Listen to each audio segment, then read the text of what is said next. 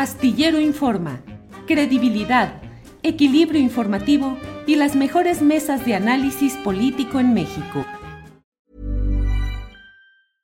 Cool fact a crocodile can't stick out its tongue. Also, you can get health insurance for a month or just under a year in some states. United Healthcare short term insurance plans, underwritten by Golden Rule Insurance Company, offer flexible, budget friendly coverage for you. Learn more at uh1.com. Hey, it's Ryan Reynolds, and I'm here with Keith, co star of my upcoming film, If, only in theaters, May 17th. Do you want to tell people the big news? All right, I'll do it. Sign up now and you'll get unlimited for $15 a month in six months of Paramount Plus Essential Plan on us. Mintmobile.com slash switch. Upfront payment of $45 equivalent to $15 per month. Unlimited over 40 gigabytes per month. Face lower speeds. Videos at 480p. Active Mint customers by 531.24 get six months of Paramount Plus Essential Plan. Auto renews after six months. Offer ends May 31st, 2024. Separate Paramount Plus registration required. Terms and conditions apply if rated PG.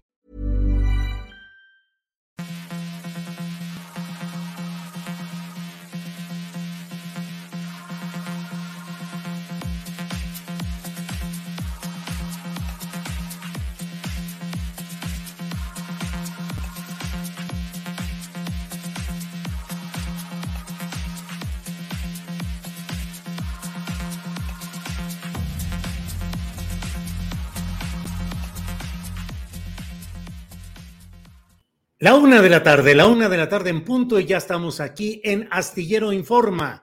Muchas gracias por acompañarnos en este programa correspondiente al martes 26 de julio de 2022. Tenemos mucha información, desde luego los eh, declaraciones y hechos relevantes de la conferencia mañanera de prensa con el presidente Andrés Manuel López Obrador. Tendremos información con mi compañera Adriana Buentello. Tendremos además entrevistas mesa de periodismo de este martes con Arturo Rodríguez, Temoris Greco y Arnoldo Cuellar.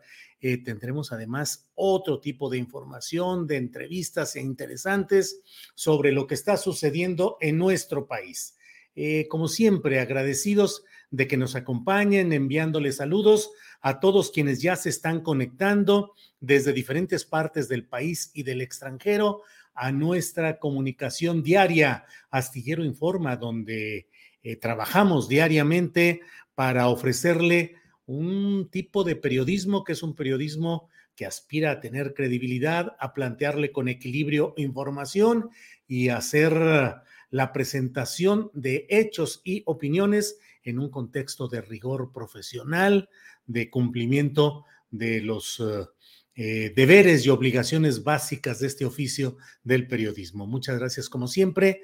Eh, ya sabe usted que nos gusta mucho tener en contacto, comunicar eh, lo que va llegando desde mm, el chat y muchos espacios interesantes. Ya lo platicaremos un poco más adelante, pero el título que hoy tenemos es el relacionado con lo que dijo hoy el presidente de la República en su conferencia mañanera de prensa en relación con pues lo que ha estado diciendo, eh, lo que plantea, entre otros, el equipo de Marcelo Ebrard, cuyo grupo se denomina eh, que es un grupo, una, un equipo que busca eh, piso parejo, piso parejo, es la proclama de los ebrardistas, el propio Marcelo Ebrard lo ha dicho, y hoy hay una respuesta pues dura en términos políticos del presidente de la República, quien dice que claro que hay eh, piso parejo, que no hay dados cargados, que no hay cartas marcadas y que pensar que puede haber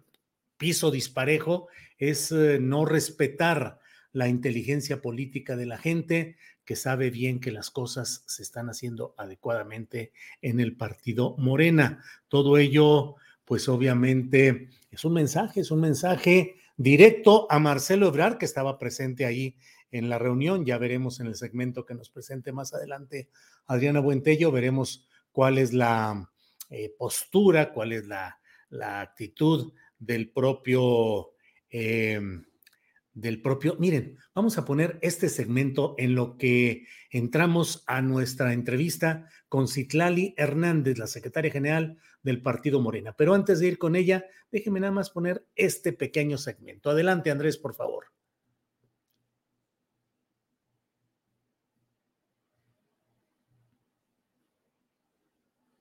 Bueno, estamos en espera, pues, de ese segmento. Creo que en el caso de Morena como en el de otros partidos se debe de cuidar que haya eh, democracia.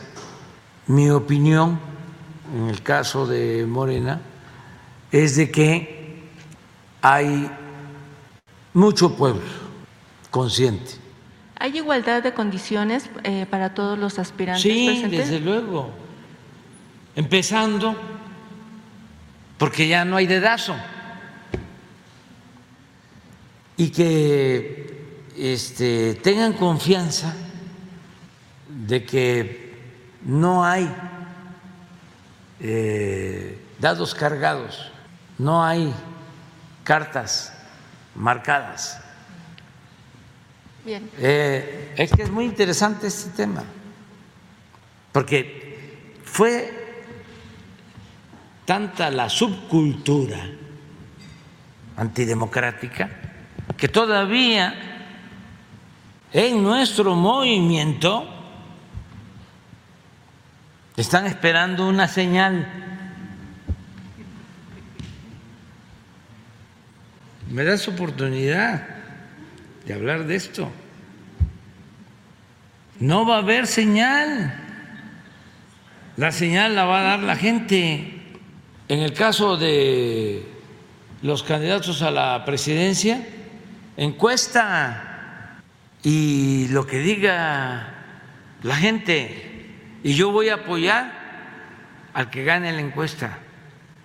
Y también eh, cuando se habla de que no hay piso parejo, eso es un menosprecio a la gente, porque ya nadie se deja manipular que no se use eso como excusa.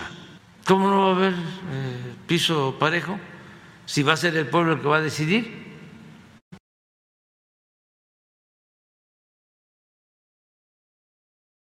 Pública hoy en la conferencia mañanera de prensa.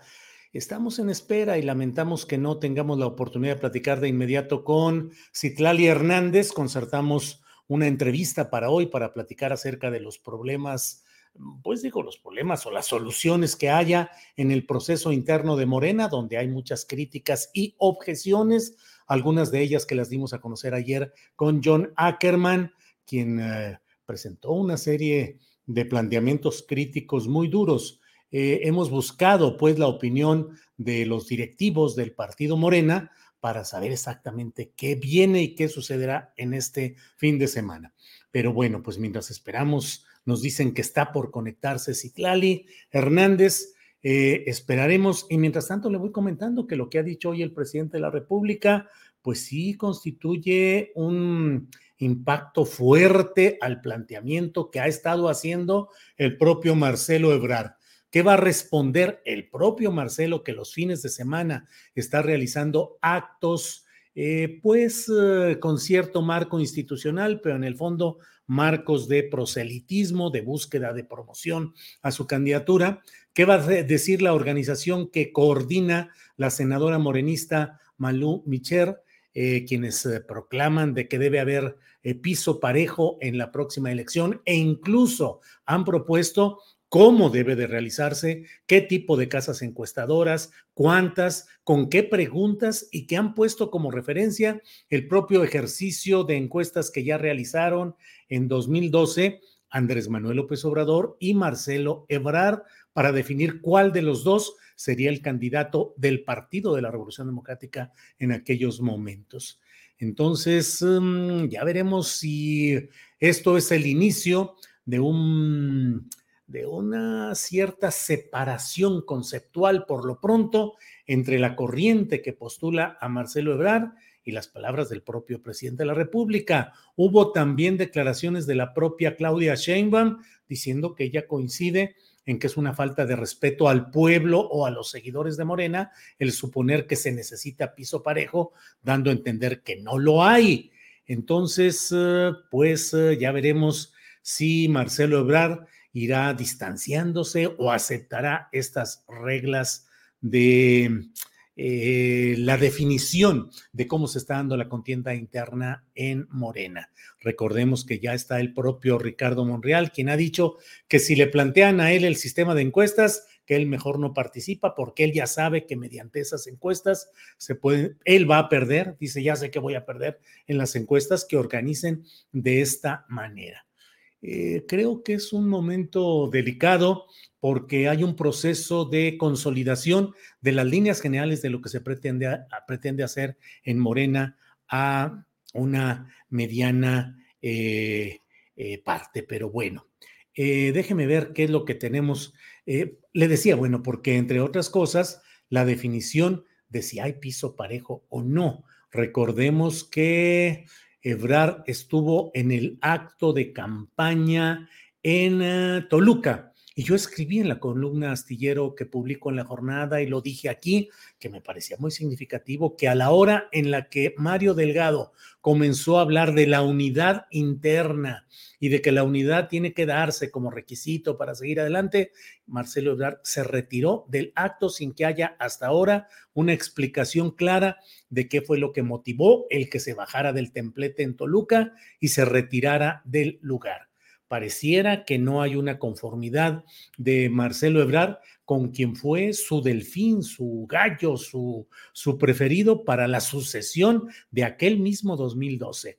Eh, Mario Delgado fue, como lo sabemos, secretario de Finanzas, el hombre del dinero o de los dineros de Ebrard, fue secretario de mm, Educación y fue el candidato a, quien quería promover Marcelo Ebrard para que fuera el candidato a la sucesión, eh, proceso que finalmente quedó decidido a favor de Miguel Ángel Mancera con muy nefastos resultados para la Ciudad de México y para la política de izquierda, a donde llegaba pues un advenedizo que no tenía absolutamente ni pizca de formación política de izquierda, como era Miguel Ángel Mancera, quien llegó a decir en alguna declaración que bueno, que él se consideraba que era gente de izquierda, del pueblo, porque pues, había viajado en el propio metro, él había observado ahí lo que sucedía, eh, viajar en el metro, un boleto de metro casi como el pasaporte para declararse de eh, izquierda.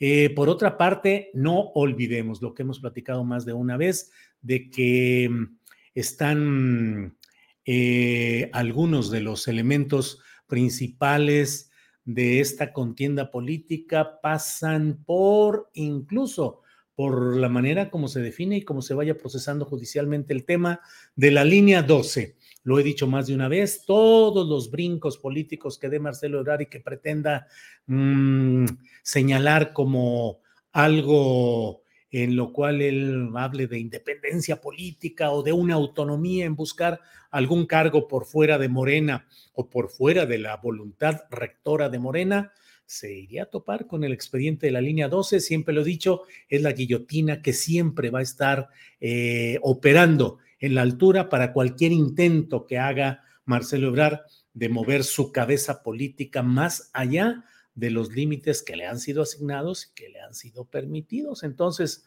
bueno, pues la cosa se pone movidita. Bueno, son, es la una de la tarde con 12 minutos, ya nos plantó eh, Citlali Hernández. Es una lástima, lamentamos que no haya, eh, buscamos cotidianamente a...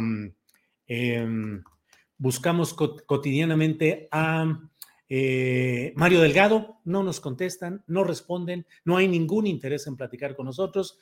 Y bueno, esperábamos que lo hiciera Citlali Hernández, quien ha sido eh, de la directiva de Morena, quien ha eh, respondido en algunas entrevistas, pero mire pues lo que son las cosas. No hay respuesta y bueno, vamos ya, vamos con Adriana Buentello. Adriana, adelante Adriana, vamos a ver qué es lo que está sucediendo en todo este marco de asuntos. Adriana, Buenas tardes en este martes 26 de julio. ¿Cómo estás, Julio? Muy buenas tardes. Saludos a todos los que nos ven. Pues comentar dos cosas en este segmento que acabas de presentar, Julio. Hay, hay un tema interesante porque menciona eh, precisamente el presidente, dice, todavía en nuestro movimiento están esperando una señal y voltea a ver a Marcelo Ebrard. Dice, no va a haber señal, la señal la va a dar la gente precisamente en este tema de los presidenciales y la encuesta, como ya lo habías mencionado, pero fíjate que en la prensa, eh, Julio, hay, unas, hay un par de entrevistas interesantes. Una en Reporte Índigo, que le hace al canciller Marcelo Ebrard, eh, pues ya que eh, pues el presidente además ha mencionado que pues en 2024 lo que se está jugando es el retroceso o la continuidad de la cuarta transformación y le preguntan, Julio, en Reporte Índigo, ¿usted garantiza esa continuidad de esta transformación en el país? Y dice el canciller Ebrard, yo ya fui sucesor de él en la ciudad, ¿no? Ahora son amores y no buenas razones. Dime qué programa de los que él implementó no solo se mantuvieron, se ampliaron. Ahí está. También le preguntan, bueno, hay continuidad. El único que ha sido sucesor soy yo. Los demás son una incógnita. Y le preguntan, ¿eso es garantía para el 2024? Pues ya me conocen. Y sobre el tema del pues, el concepto de las corcholatas, pues lo que menciona, y además de que ha mencionado Julio, el presidente López Obrador, que pues deben de trabajar 16 horas, dormir 5 y dejar 3 para la promoción. Dijo el canciller, yo trabajo como 20 horas, tendría pendientes horas de promoción.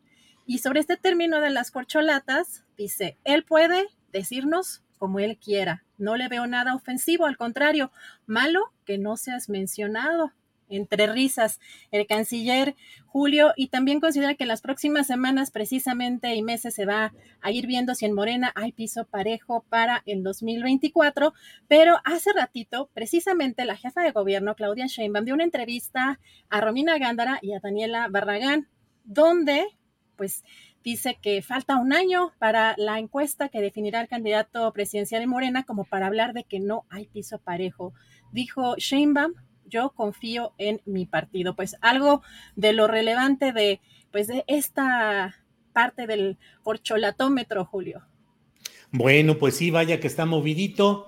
Vamos a seguir adelante. Tenemos una entrevista a la una de la tarde con 20 minutos sobre lo que ha sucedido en Oaxaca y vamos en Oaxaca, donde está la Guelaguetza, pero además de ello, pues ha habido protestas ha habido acción policíaca contra protestas contra una manta que decía Oaxaca feminicida. Vamos a tener una entrevista un poquito más adelante.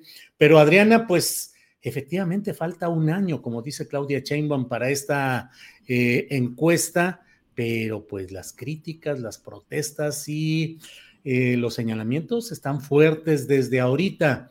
El canciller Ebrard es un hombre hábil, hecho en el sistema, con una gran experiencia, pero pues ahora sí que se está topando aquí con un escenario difícil en el cual veremos qué tanto logra salir indemne, baja la cabeza, se acomoda o pelea, lo cual pues sería verdaderamente complicado y veremos qué va pasando. Hay tres eh, cartas eh, sobre la mesa que son Adán Augusto, que va ahí moviéndose muy, eh, colocándose como que podría ser el tercero en discordia, el que podría emerger de un escenario complicado. Y bueno, pues eh, la propia Claudia Sheinbaum, considerada como la favorita, y Marcelo Ebrard, que ya veremos qué es lo que sucede, Adriana. Sí, estamos muy pendientes porque todos estos mensajes que se dan en diferentes conferencias, en entrevistas seleccionadas también, por supuesto, porque eh, hay que recordar que, como bien ya mencionabas, eh, pues no hemos estado buscando de pronto algunas posturas, no nos es posible tener pues todas las voces que quisiéramos quizá y por eso estamos también buscando estas reacciones en otros lados, en, los medios, eh, en las propias redes sociales de los funcionarios. En el caso, por ejemplo, de Marcelo Ebrard, vemos cómo eh, publica o ha publicado estas entrevistas con youtubers y que es una manera pues que está buscando el propio canciller para comunicar lo, que pues tiene contemplado en esta pues en esta carrera hacia el 24, Julio, y pues estaremos ya pendientes de todo esto y regreso yo en un ratito más. Muy bien, Adriana, gracias. Eh, hasta pronto, regresamos ya muy rápidamente. Gracias. Eh, Gabriel Ortega dices que a lo mejor por parte del presidente no hay dados cargados, pero quién sabe si de la dirigencia sí. Eso dice Gabriel Ortega. Rodrigo Mariano dice las cartas de la oposición, Alito, Loretito o Samuelito. Les invito a ver la videocharla astillada que eh, hice anoche, anoche lunes, eh, referente a unas declaraciones realmente muy extrañas de Pedro Ferriz de Con. No es que yo crea que las declaraciones de Pedro Ferriz de Con sean demasiado equilibradas y demasiado atendibles, pero él reconoce que los grupos opositores al presidente López Obrador, pues nomás no la están armando. que no tienen candidatos, que no tienen a los, a los personajes viables montados en la palestra pública, que están divididos todos los grupos y dice que se convoca acciones contra la 4T y no va nadie, va muy poca gente. Se convoca otro tipo de organizaciones y no va nadie. La gente no está participando contra la 4T y contra López Obrador. También dijo Ferriz de Con eh, que si estas cosas seguían así, si seguían divididos y sin tener un programa conjunto, que desde ahorita lo decía, que en 2024 están vencidos. Eh, él dejó ya, renunció a seguir adelante con Frena, este grupo de extrema derecha, y dice que porque el lenguaje es muy ofensivo y muy excesivo de parte de Gilberto Lozano. Y dijo además que Morena tiene todo, que o la, o la 4T tiene el poder político, tiene la fuerza policíaca y armada, dice que tiene el apoyo de la delincuencia y dijo, y además tiene al pueblo. Dice, bueno, por eso se le llama populismo. Dice, pero ese pueblo, ese pueblo que apoya a López Obrador, no está capacitado para tomar las decisiones adecuadas para México. ¡Sas, mano! Y entonces dice que lo ideal es la clase media, que la clase media es la que debe, pues entiendo que tomar decisiones entraríamos ya a una clase mediocracia, según lo que plantean estos ideólogos del antiobradorismo. Bueno, es la una de la tarde con 20 minutos, una de la tarde con 20 minutos, y mire, ayer vi tanto videos como fotografías en las cuales se ve como en esta eh, fiesta popular de Oaxaca, la Guelaguetza, en la celebración oficial, pues hubo quienes sacaron mantas de protesta por diferentes hechos que suceden en ese estado Oaxaca gobernado por los Murat, formalmente por el hijo Alejandro Murat, pero pues que está lleno de una serie de errores, de vicios, de corruptelas, de mil cosas, y bueno, pues hay protestas. Una de ellas de las mantas decía em, Oaxaca feminicida y les arrebataron la manta para que no estuviera ahí presente esa protesta. Estoy con Elena Ríos, la saxofonista que usted seguramente conoce su caso de una agresión contra ella que sigue en el marco de la impunidad como tantas cosas en nuestro país y en Oaxaca. Elena, buenas tardes. Hola, maestro Julio, buenas tardes, qué gusto. Gracias. El, al contrario, Elena. Elena, pues ayer tenían una manta de protesta en la Guelaguetza ¿Qué sucedió, Elena? Bueno, el día de ayer acudí a la Guelaguetza, pero desde que entré, la verdad, eh, la policía estatal, municipal y privada, seguridad privada del gobernador, todo el tiempo me estuvo intimidando, me estuvo siguiendo hasta donde buscaba mi asiento, no me quitaron los ojos de encima. Eh, y bueno, cuando pasó mi delegación, que pertenezco a Ojopan de León, eh, decidí sacar esta manta en protesta y en denuncia por todos los feminicidios impunes, ¿no? Eh, porque si bien yo soy sobreviviente a un feminicidio, pero sería egocentrista y narcisista solamente de hablar de mí cuando hay muchísimas mujeres tan solamente hablando de Oaxaca que están en la impunidad. En mi caso, pues el gobernador ha, sido encubridor y, que protege a, mi agresor Juan Antonio Vera Carrizal y a los demás agresores, por ende. Y bueno, este es eh, un acto de denuncia, es muy lamentable que al exsecretario eh, Cienfuegos, Salvador Cienfuegos, lo ovacionaran, ¿no? Y lo trataran como, como rey, como el gobernador. Y yo, siendo una lucha legítima por todas las mujeres de mi estado, me sacaran como una criminal más de 100 policías. Entonces es muy injusto porque el gobernador Alejandro Murat Hinojosa aspira a ser presidente de la República y y es muy injusto porque desde el 18 de febrero del presente año la Comisión Nacional de Derechos Humanos le emitió una recomendación que no ha querido contestar porque sigue protegiendo a mi agresor.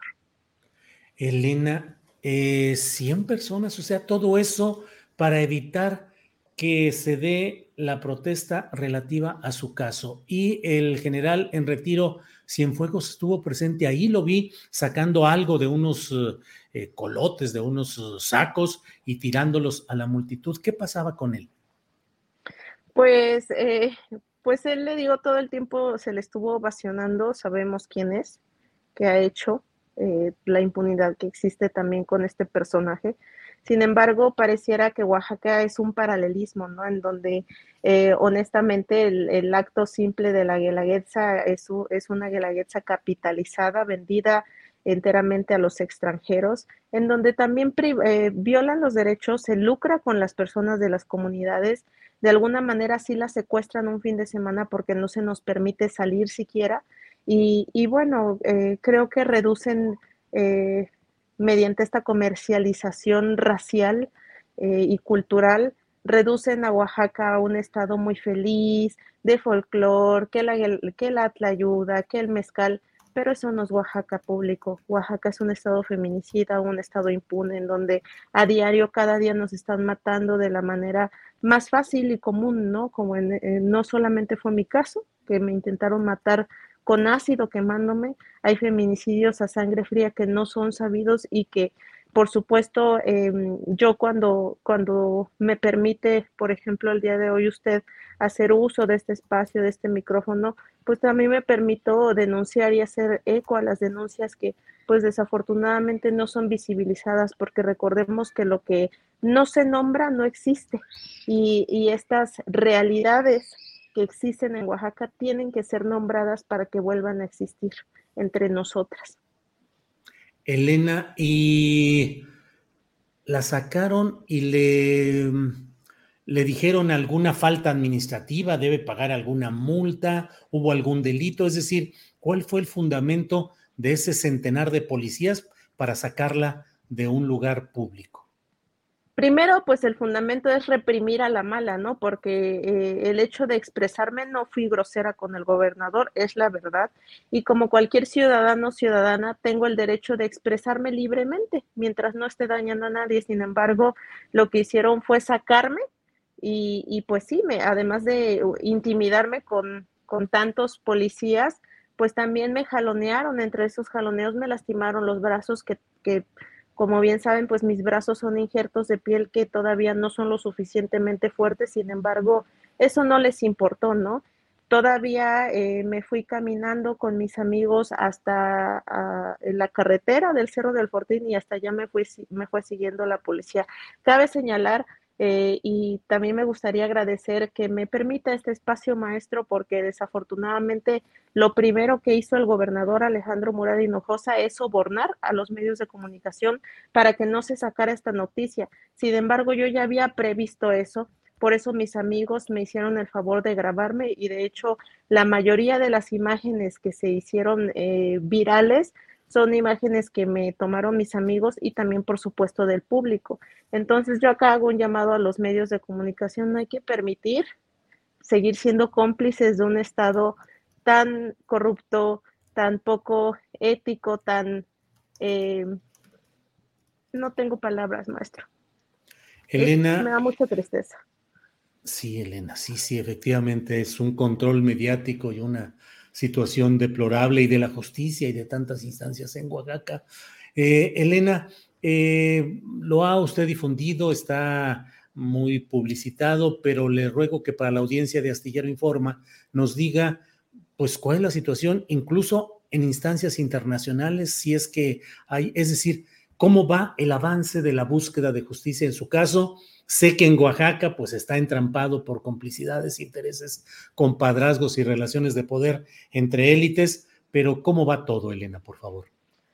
Eh, la verdad, eh, a pesar de, que hay un parámetro internacional en que especialmente en los feminicidios no debe de existir un proceso legal tan tardado, máximo cuatro años, ya en septiembre cumplo tres y no se me ha permitido llegar siquiera a la etapa intermedia por lo mismo de la corrupción, ¿no? En este caso, el gobernador Alejandro Murado Hinojosa es eh, empresario gasolinero y es socio con Juan Antonio Vera Carrizal, quien es también mi agresor eh, intelectual. Y bueno, no se me ha permitido, ha habido demasiada corrupción, se tuvo que recusar a un juez porque es amigo de la defensa de mi agresor, existió mucho conflicto de interés, se me han negado las medidas, se me ha negado el derecho que tengo, como todas las víctimas, a tener una reparación del daño.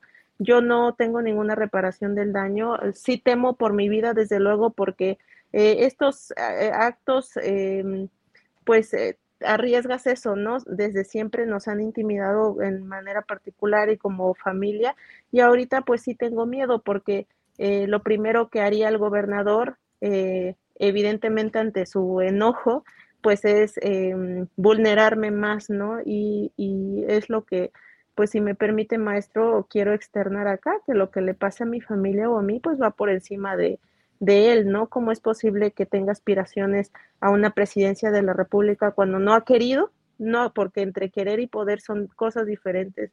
Él no ha querido siquiera eh, eh, resolver un caso tan emblemático y no porque sea el más importante, porque en Oaxaca todas somos importantes. En este caso ha habido mucha corrupción con los fiscales, fiscales que nada más pasan para, para eh, ocupar un espacio de vanidad, ¿no? Y no ejercer el poder que debería de ser eh, para garantizarnos el acceso a la justicia.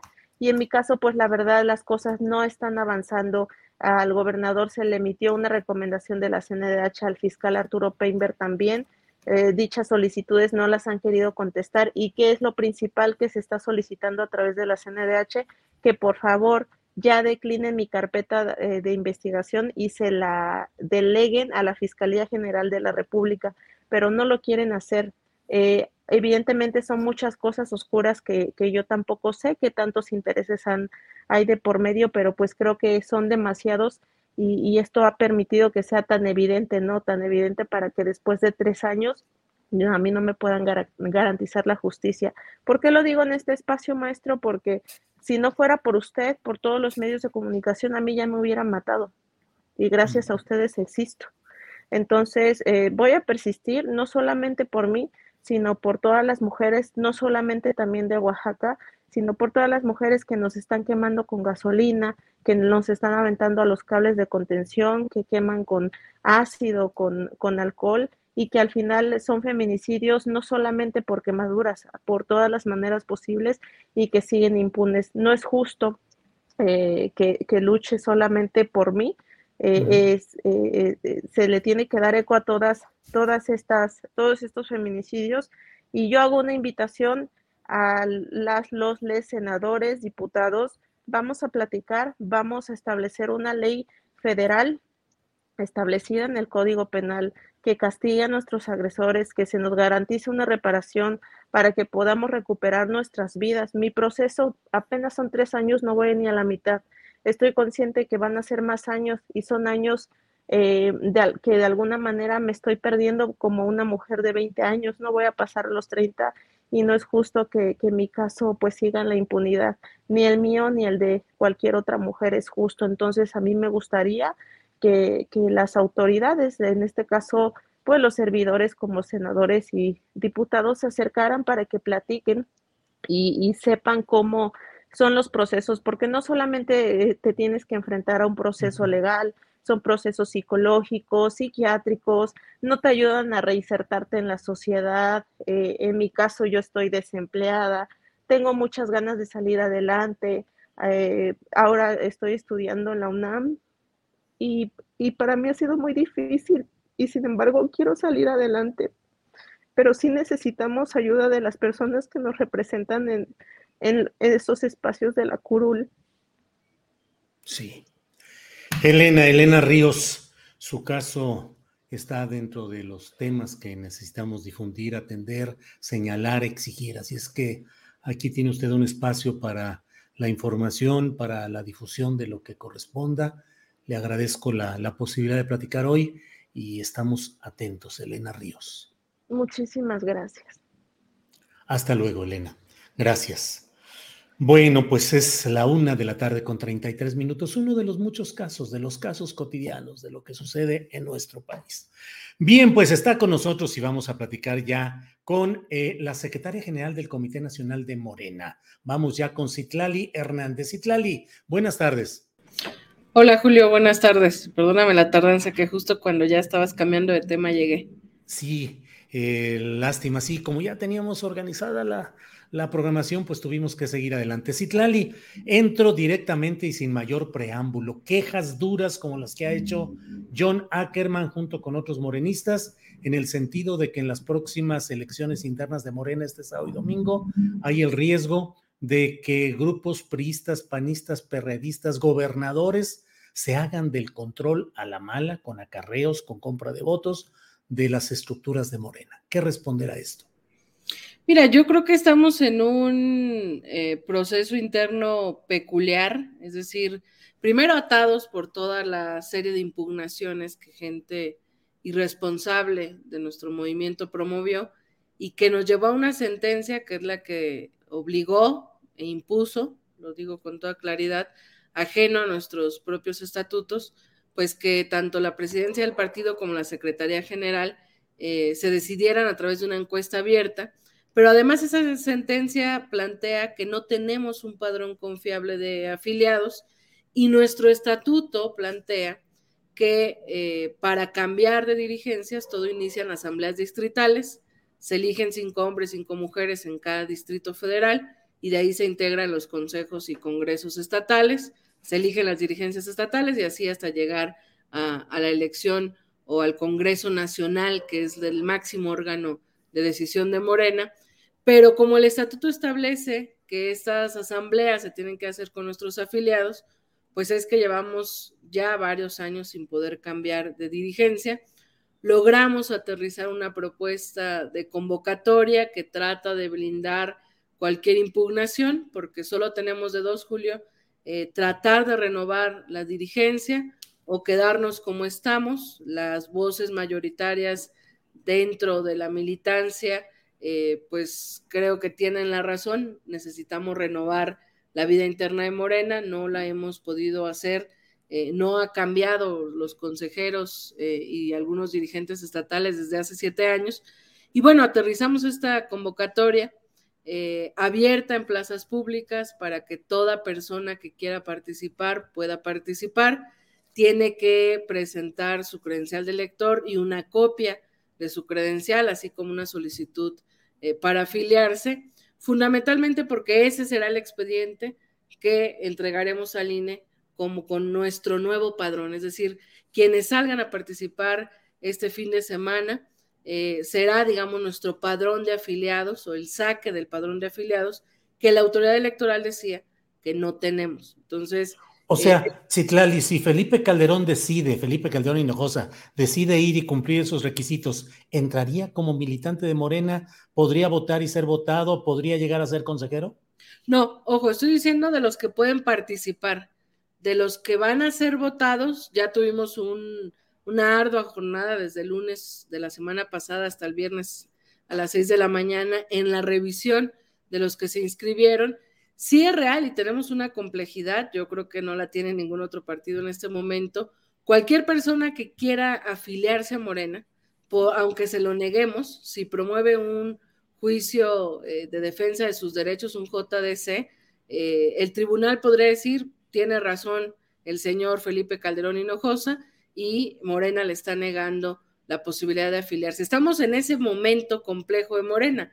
Hay mucha gente que se quiere afiliar, gente buena, gente oportunista, gente que pone en riesgo nuestro proyecto, pero atados, digamos, a autoridades electorales eh, que no están eh, respetando. Creo que por eso Andrés Manuel siempre, cuando fue dirigente Morena, procuró que en la vida interna de nuestro partido no estuviera en manos de las autoridades electorales. Lamentablemente se ha ido judicializando y llega un punto en el que es casi inevitable negar la afiliación. Por eso digo, todo mundo va a poder participar en estas asambleas, pero no todo mundo va a poder ser votado.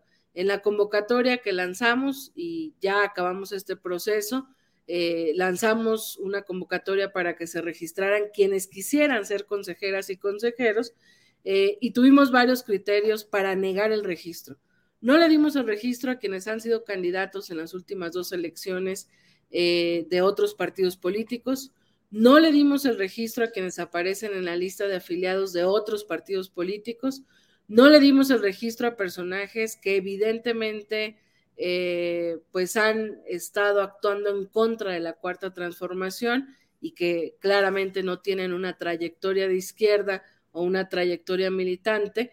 Eh, y digamos, de ahí en fuera, a todos los demás que se inscribieron, eh, les aprobamos su registro para poder ser votados. Un requisito fundamental era que probaran su militancia eh, o su trayectoria con el movimiento.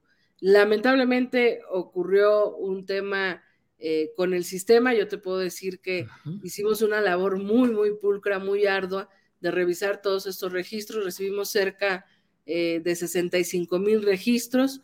Eh, con registros extraños, por ejemplo en Tláhuac, que se registraron más de 5 mil personas, y en, em, en Tamaulipas, pero de ahí en fuera el promedio más o menos fue de 120, 150 personas registradas por distrito. Eh, ya publicamos la lista de los registros aprobados. Tuvimos un ataque al sistema que está, creo, ya prácticamente restablecido. De la publicación de los registros aprobados. Eh, por ejemplo, John Ackerman, eh, que aunque impugnó la convocatoria, se registró para ser consejero, pues por supuesto él ha aprobado su militancia con nuestro movimiento, tiene aprobada eh, su registro, pero no así personas, por ejemplo, que se fueron de candidatas o de candidatos de Fuerza por México o que en el pasado proceso electoral fueron candidatos del PREAN, eh, de MC o de algún otro partido político. Entonces, sin duda no va a ser un proceso. René Bajarano tampoco está y está impugnando. Bueno, eh, ahí ha sido, digamos, nosotros hemos estado en consulta con esta, esta mesa de revisión que se abrió, la hicimos fundamentalmente con quienes eh, hoy son delegados o presidentes de los partidos, eh, en una opinión entre la Comisión de Elecciones y la Comisión Nacional de Honestidad y Justicia. Seguramente en los próximos días habrá, como René y seguramente otros compañeros, que soliciten a la Comisión correspondiente saber por qué no se les aprobó su registro, pero por ahora, digamos, ya estamos a unos días de que se dé esto. Y yo termino diciendo esto, Julio, creo que eh, para donde sea que se mueve Morena, Morena se enfrenta a eh, el intento de construir una cultura política diferente contra una cultura política permeada tradicional. Eh, y esa es, digamos, la gran batalla dentro de Morena o el gran reto, es decir, en esta elección abierta, Vamos a ver liderazgos que han construido desde abajo, desde la base, que han organizado y que saldrán electos por esa organización, por esa afinidad con su comunidad, con sus vecinas, con sus vecinos. Pero lamentablemente seguramente también veremos liderazgos, entre comillas, tradicionales que tratarán de ganar eh, a través del acarreo y demás. Lo decimos a toda la militancia y simpatizantes que nos escuchen. Ayúdenos a documentar eso porque yo sí creo eh, que si llegara un consejero o una consejera a ganar por la práctica tradicional del acarreo, de la compra de votos, etcétera, tendríamos que descalificarlo. Aunque gane, tendríamos que generar un proceso, un procedimiento interno en el que digamos que no, no ganó, digamos, con un respaldo eh, natural, sino utilizando las prácticas que además están prohibidos en nuestro estatuto y por prelación, digamos, tendrían que subir eh, otras y otros consejeros. No va a ser un proceso es sencillo, es, va a ser seguramente muy masivo, pero bueno, es eh, la alternativa que se ha logrado aterrizar porque a nadie le conviene que no avance este proceso. Si no avanza este proceso, de aquí al 24 nos vamos a quedar con el mismo partido que hoy existe, eh, con delegados en los estados que no necesariamente tienen eh, la legitimidad de haber sido electos en una asamblea, que han sido designaciones necesarias para darle movilidad al partido y yo creo que por el bien de nuestro movimiento en su vida interna, de aquí al proceso del 23 y del 24, sí necesitamos este proceso de renovación y ojalá los compañeros y compañeras que estén pensando impugnar sean muy responsables en ese sentido. A nadie, a mí me parece que a nadie le conviene que se caiga este proceso, por lo menos no a nadie que quiera que Morena siga teniendo eh, movimiento y siga aprendiendo también sobre la marcha cómo mejorar su vida interna para los retos que vienen, eh, que no son menores, no solo en términos electorales, sino también en seguir disputando eh, este proyecto de nación en el que, en el que creemos.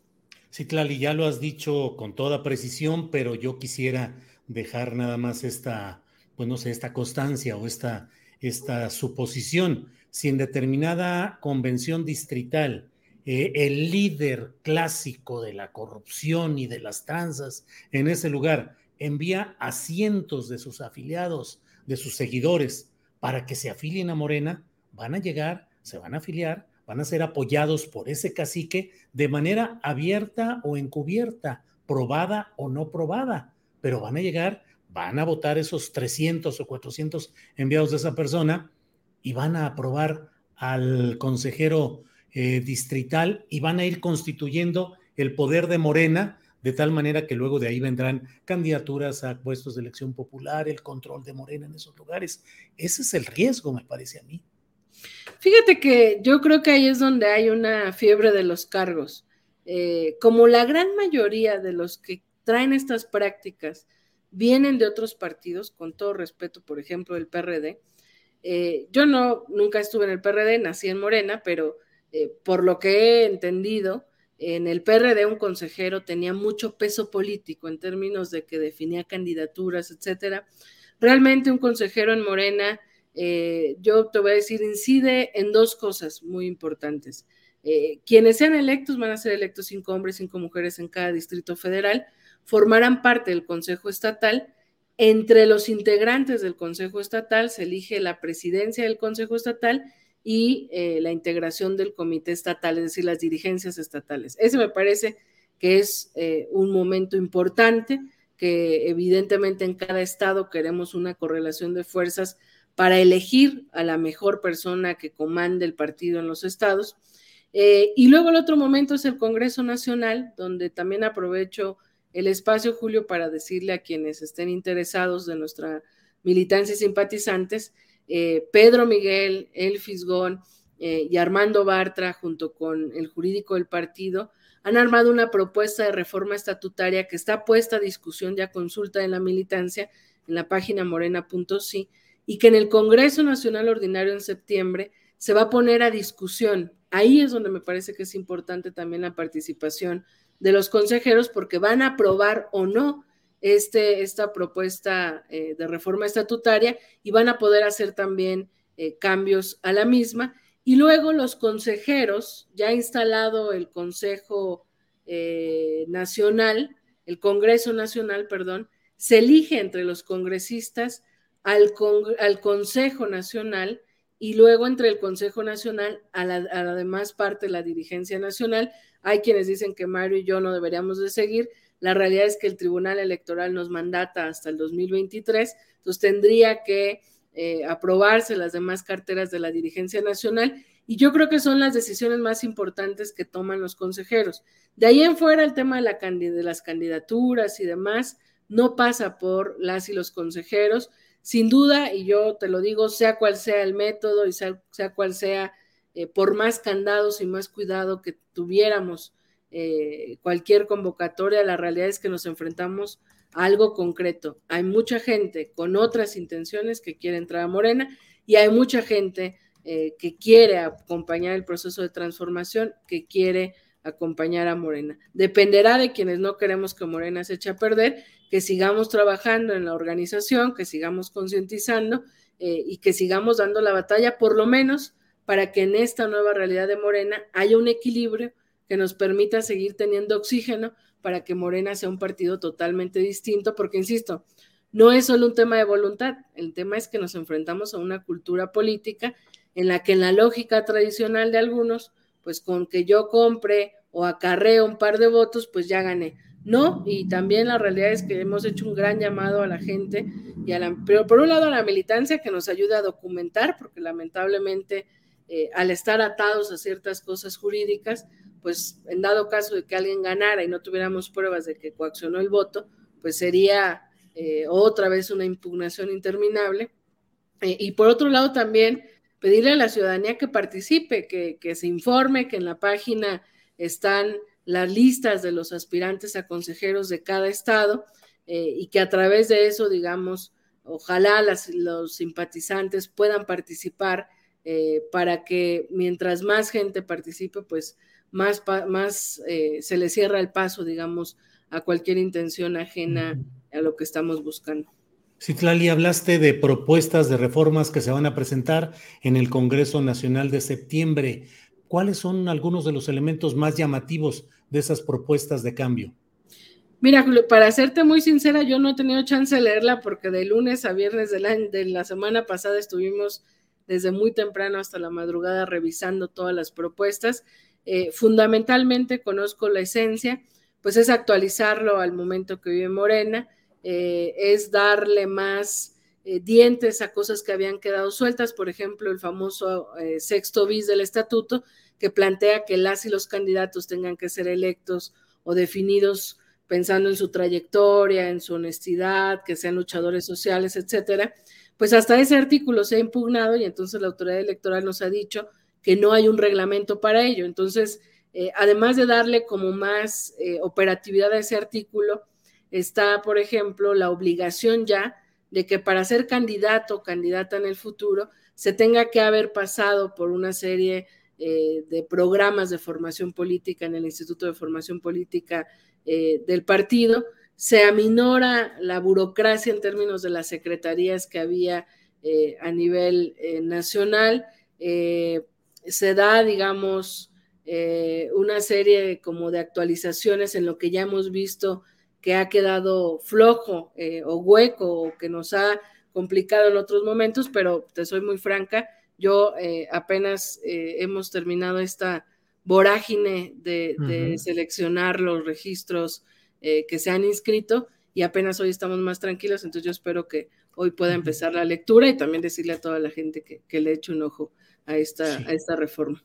Sí, Tlali, aprecio mucho que nos hayas tomado esta llamada y que hayamos podido platicar. Cierro solo preguntándote, ¿votas y te vas? en un momento en el cual los morenistas requerirían una máxima deliberación y si algo determina las convenciones o las asambleas es la deliberación, pues ahora nada más son convocados para que vayan, voten y adiós. Mira, yo estoy convencida de que necesitamos espacios de discusión. Sin duda eso es lo que, lo que se necesita en este momento, pero también con mucha sinceridad lo digo, eh, lo que ha complicado las, en los intentos de asambleas pasadas es eh, esta nueva realidad que tiene Morena, es decir, están prohibidos los grupos, pero hay distintos equipos que se organizan por afinidad eh, y a veces ha sido complejo ah, encontrarnos en un espacio, porque aunque hay una gran mayoría que quiere tener los espacios para discutir, para deliberar, también es real que hay grupos o personas eh, a veces hasta ajenas, que han intentado eh, que termine en conflicto y en, violencia este tipo de asambleas. Eh, en el 2019 tuvimos varios ejemplos y por eso también determinamos que fuera en plazas públicas, porque no queremos que, un proceso abierto, un proceso, digamos, que va a renovar nuestra vida interna, se convierta en una mala nota o en una confrontación violenta, etcétera. Entonces, eh, lamentablemente por la eh, participación que estamos previendo que, haya, eh, pues tener un espacio donde podamos encontrarnos todo será complicado, pero justamente a través de esta nueva integración del partido me parece que es obligatorio y urgente generar espacios de, discusión y de deliberación en el partido y yo espero que sea lo primero que hagamos ya teniendo esta, esta nueva integración. Bien, Citlali, gracias. La cultura política de Morena, ¿en qué grado va? ¿Jardín de niños, primaria, secundaria, licenciatura, maestría o doctorado? Pues mira, no me gustaría eh, darle un grado, pero yo solo digo que llevamos ocho años eh, construyendo un partido, cinco con el liderazgo de Andrés Manuel eh, y la potencia de ese liderazgo. y yo diría que llevamos cuatro intentando eh, construir partido en su máxima expresión.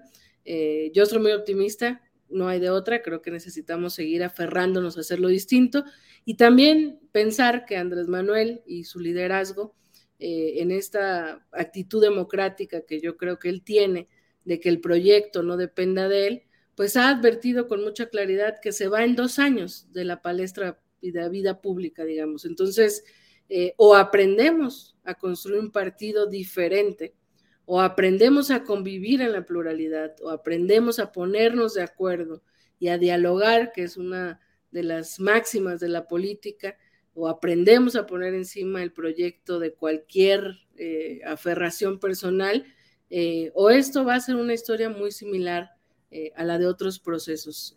afortunadamente yo creo que más que el partido, hay un gran movimiento y ese movimiento no da vuelta atrás en transformar este país eh, pero bueno, yo creo que estamos prácticamente en los inicios de la construcción de una nueva cultura política eh, y por eso necesitamos que nadie se decepcione, que nadie se desanime y que toda esa gente que quiere hacer las cosas diferente eh, siga dando la batalla dentro de este Morena tan convulso eh, y que hasta cierto punto es natural, con ocho años de existencia, un partido con tantos logros electorales, esta combinación entre lo ideal y lo práctico, eh, pues nos está teniendo una condición muy interesante, porque yo soy optimista, insisto, creo que hay una mayoría de la gente que eh, no venimos a Morena para replicar lo que ya hemos visto, que además ha fracasado en otros partidos.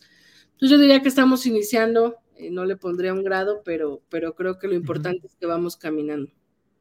Citlali, muy agradecido de esta oportunidad de platicar contigo. Ya veremos lo que sucede este fin de semana y ojalá podamos repasar, analizar lo que haya sucedido. Gracias, Citlali. con mucho gusto. Gracias. Gracias. Hasta luego. Bien, pues ha sido la entrevista con Citlali Hernández, la secretaria general del Comité Nacional de Morena, sobre las elecciones internas de este sábado y domingo. Vamos, déjeme ver, es la una de la tarde con 55 minutos. Vamos a regresar con Adriana Buentello. Adriana, ya estamos de vuelta. Julio, pues muy interesante todo lo que menciona la secretaria del partido, eh, Hernández, pero fíjate que vamos a platicar ahora pues, de lo que está pasando también en la oposición, porque eh, hoy el, pues, este extravagante eh, legislador Gabriel Cuadri presentó una denuncia ante la, ante la Fiscalía General de la República por esta cuestión del tren Maya. E, exhortó incluso, en, hizo una conferencia de prensa, una breve conferencia de prensa fuera de las instalaciones, Julio, donde exhortó a eh, mandos militares a que no permitan que el ejército sea utilizado por el presidente en detrimento de la imagen de esta institución. También dijo que va a acudir a instancias internacionales como la Comisión Interamericana de Derechos Humanos y en un tuit eh, puso también este, este, este aviso, bueno, donde estaba ya presentando esta denuncia ante la Fiscalía por delitos ambientales, desacato orden judicial en la construcción eh, del tren Maya y en esta denuncia pues los involucrados son el presidente Andrés Manuel López Obrador, el director de Fonatur, mandos militares, y pues también incluso Julio anuncian que el próximo viernes van a dar una conferencia de prensa a las 11 de la mañana en el Comité Ejecutivo Nacional del PAN sobre este tema del tren Maya y los delitos ambientales, Julio. Así que bueno, y eh, tomando esta bandera que pues ya sabes que la oposición pues aprovecha los temas que surgen en la agenda política diaria para, para montarse en estos temas, Julio pues se van a seguir obviamente con declaraciones, ruedas de prensa y acciones judiciales. Finalmente le corresponde, pues la oposición tiene esa función política y bueno, pues ya veremos qué es lo que sucede, pero pues hasta ahora con pocos resultados. En fin, pues así, están las cosas. Fíjate, hoy recordemos que hoy los martes es martes del jaguar, es este programa que ha utilizado la gobernadora de Campeche para difundir estos, eh, estos audios del líder eh, del, del, PRI, Alejandro Moreno, y después de que el juzgado de Nuevo León otorgó este amparo a Alejandro Moreno para que Laida Sansores dejara de publicar o de dar a conocer estos audios en contra del presidente del PRI, la gobernadora de Campeche dio a conocer que va a impugnar, va a presentar una queja ante el Consejo de la Judicatura porque ha señalado Julio que es sospechoso el actuar del juez Víctor Alejo Guerrero, por lo cual anunció ya desde hace eh, por lo menos un par de días en su cuenta de Twitter la gobernadora que en la emisión de este martes hablará de este juez que dio este amparo a Alito, pero también pues hablaría de, de Marco Cortés, el líder nacional del partido Acción Nacional. No, sabe, no se sabe si va a dar a conocer audios de él o respecto a qué tratará, pero también informó de una nueva sección de nombre Lord Brother. Hoy en entrevista, el líder nacional de Acción Nacional, Marco Cortés, dijo que pues, Sansores solo se dedica a hacer política y no se dedica a gobernar y que se ha convertido, Julio, en la golpeadora por excelencia del presidente Andrés Manuel López Obrador. Así que bueno, sigue ahí calientito este tema de la política y todo lo que tiene que ver eh, pues respecto a estos audios de eh, Alito, de Alejandro Moreno, el líder nacional del PRI, Julio. Pues fíjate que ahora el martes del jaguar, que ha tenido tan buena audiencia semanal, pues ahora entra en una fase de definición mediática para ver si mantiene su audiencia con nuevas secciones, porque ya no va a poder incluir los audios de Alito, que era lo que le estaba dando pues una gran audiencia nacional. Pero pues sí, la verdad me da, es, eh, ponen títulos eh, llamativos, porque ya viste lo que pusieron ahí, es ese famoso de esto lo hago para divertirme, para divertirme, que es uno de los estribillos musicales que andan más movidos en las redes. Eh, entonces, pues ya veremos cómo le va hoy. Hoy es martes del jaguar, Adriana. Así es, Julio. Pues es, una, es un formato muy peculiar. Entendemos que es una especie de réplica de la digamos, del, del, aparato de propaganda que tiene la conferencia mañanera el presidente, obviamente adaptado en, en, otras circunstancias, en otra entidad, en un ámbito local, pero sí hay una eh, suerte de, eh, pues, personajes, secciones y tratamiento que da la propia gobernadora respecto a muchos temas, funcionarios, eh, cómo hay público incluso, eh, pues es, es interesante el, fenómeno de, de, la comunicación eh, en ese tema, pero sí eh, llama mucho la atención pues todos los temas, el, el lenguaje que, que, bien mencionas, Julio, pero vamos a, a darle eh, seguimiento. Yo no, no, puedo decir que disfruto de la misma manera, porque en el caso del presidente López Obrador, sí hay pues un, nivel, a nivel nacional hay trascendencia, eh, pues digamos, eh, hay, hay, mayor trascendencia en los temas, ¿no? Aquí, si no es precisamente por este tema de los audios referente a eh, Alito, pues quizá no tendría o, o, seguramente no tendría el mismo impacto. Así que, pero pues, estaremos pendientes a ver qué sucede el día de hoy en el martes del Jaguar, Julio. Esto lo hacemos por divertirnos. Así es que vamos a estar atentos. Adriana, pues eh, regresamos un poquito más adelante y vamos a dar paso en unos segundos a nuestra mesa de periodismo. Así es, gracias. Gracias, Adriana Buentello. Y bueno, vamos a poner solamente un promocional de unos segundos y regresamos para dar paso a la mesa de periodistas de este martes 26 de julio.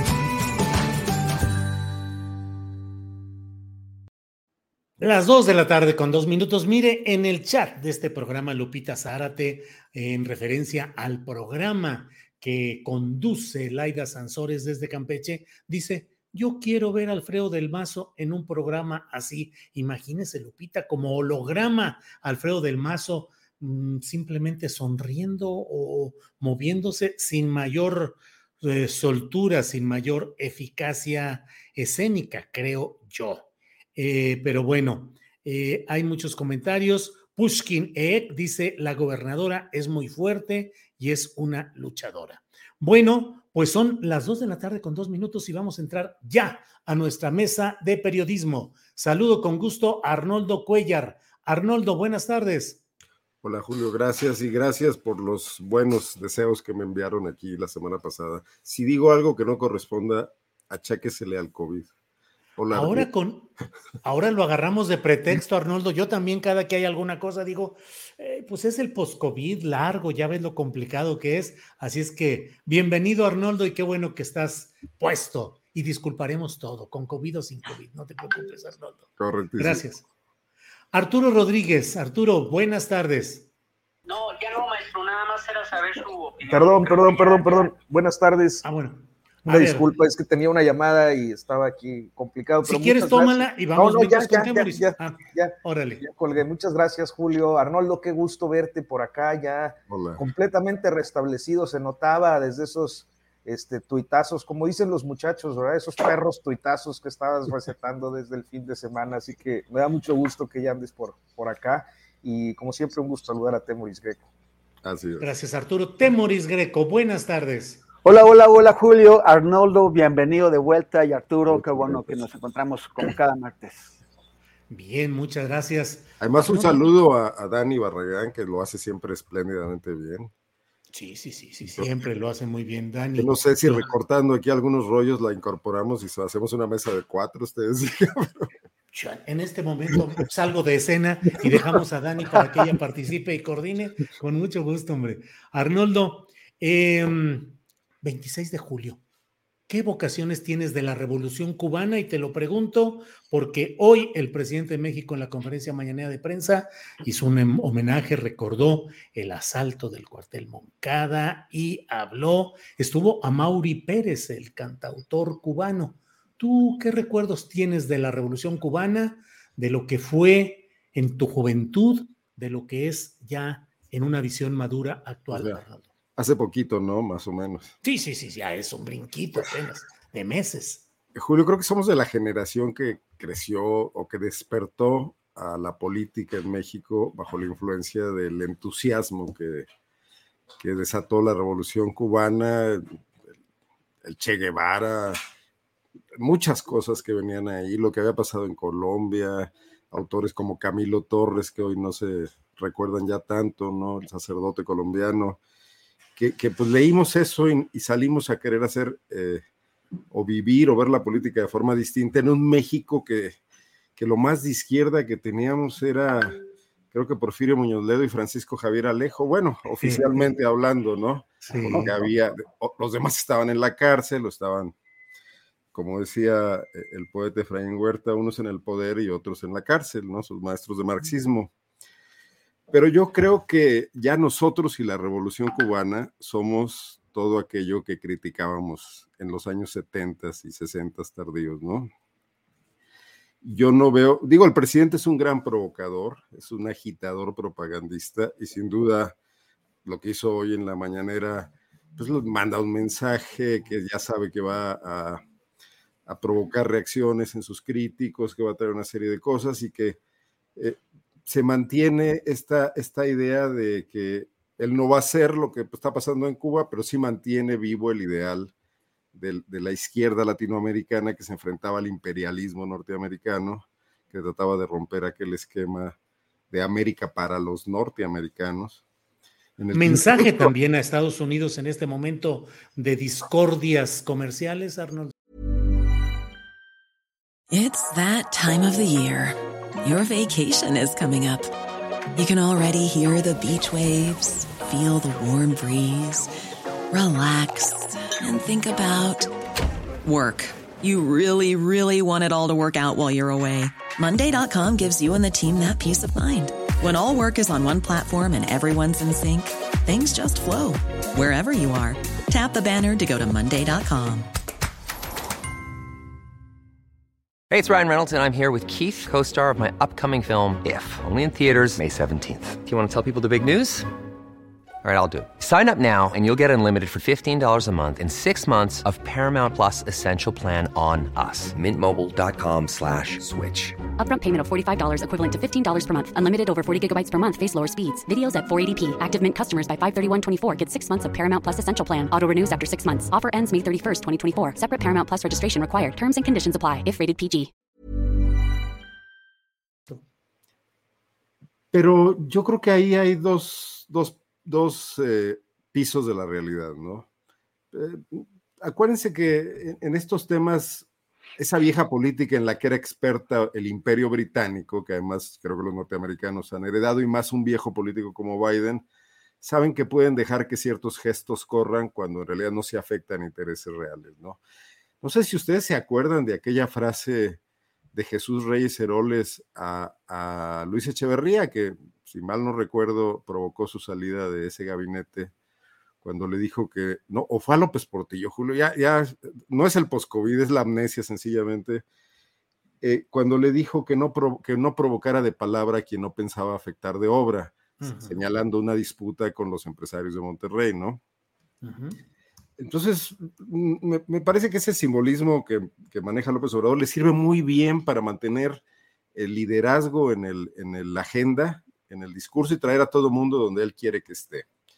Ya que se acerca el fin de este sexenio, creo que eh, López Obrador pinta para ser un gran productor de un programa de televisión que no sé si lo vaya a contratar Salinas Pliego o Azcárraga, porque con los dos se lleva bien, o Slim en su nueva plataforma porque sin duda es uno de los programas más exitosos, esta combinación de variedades con provocación política, con ataques, con polarización premeditada y, dirigida, como esto que ocurre con el tema de los periodistas, ¿no?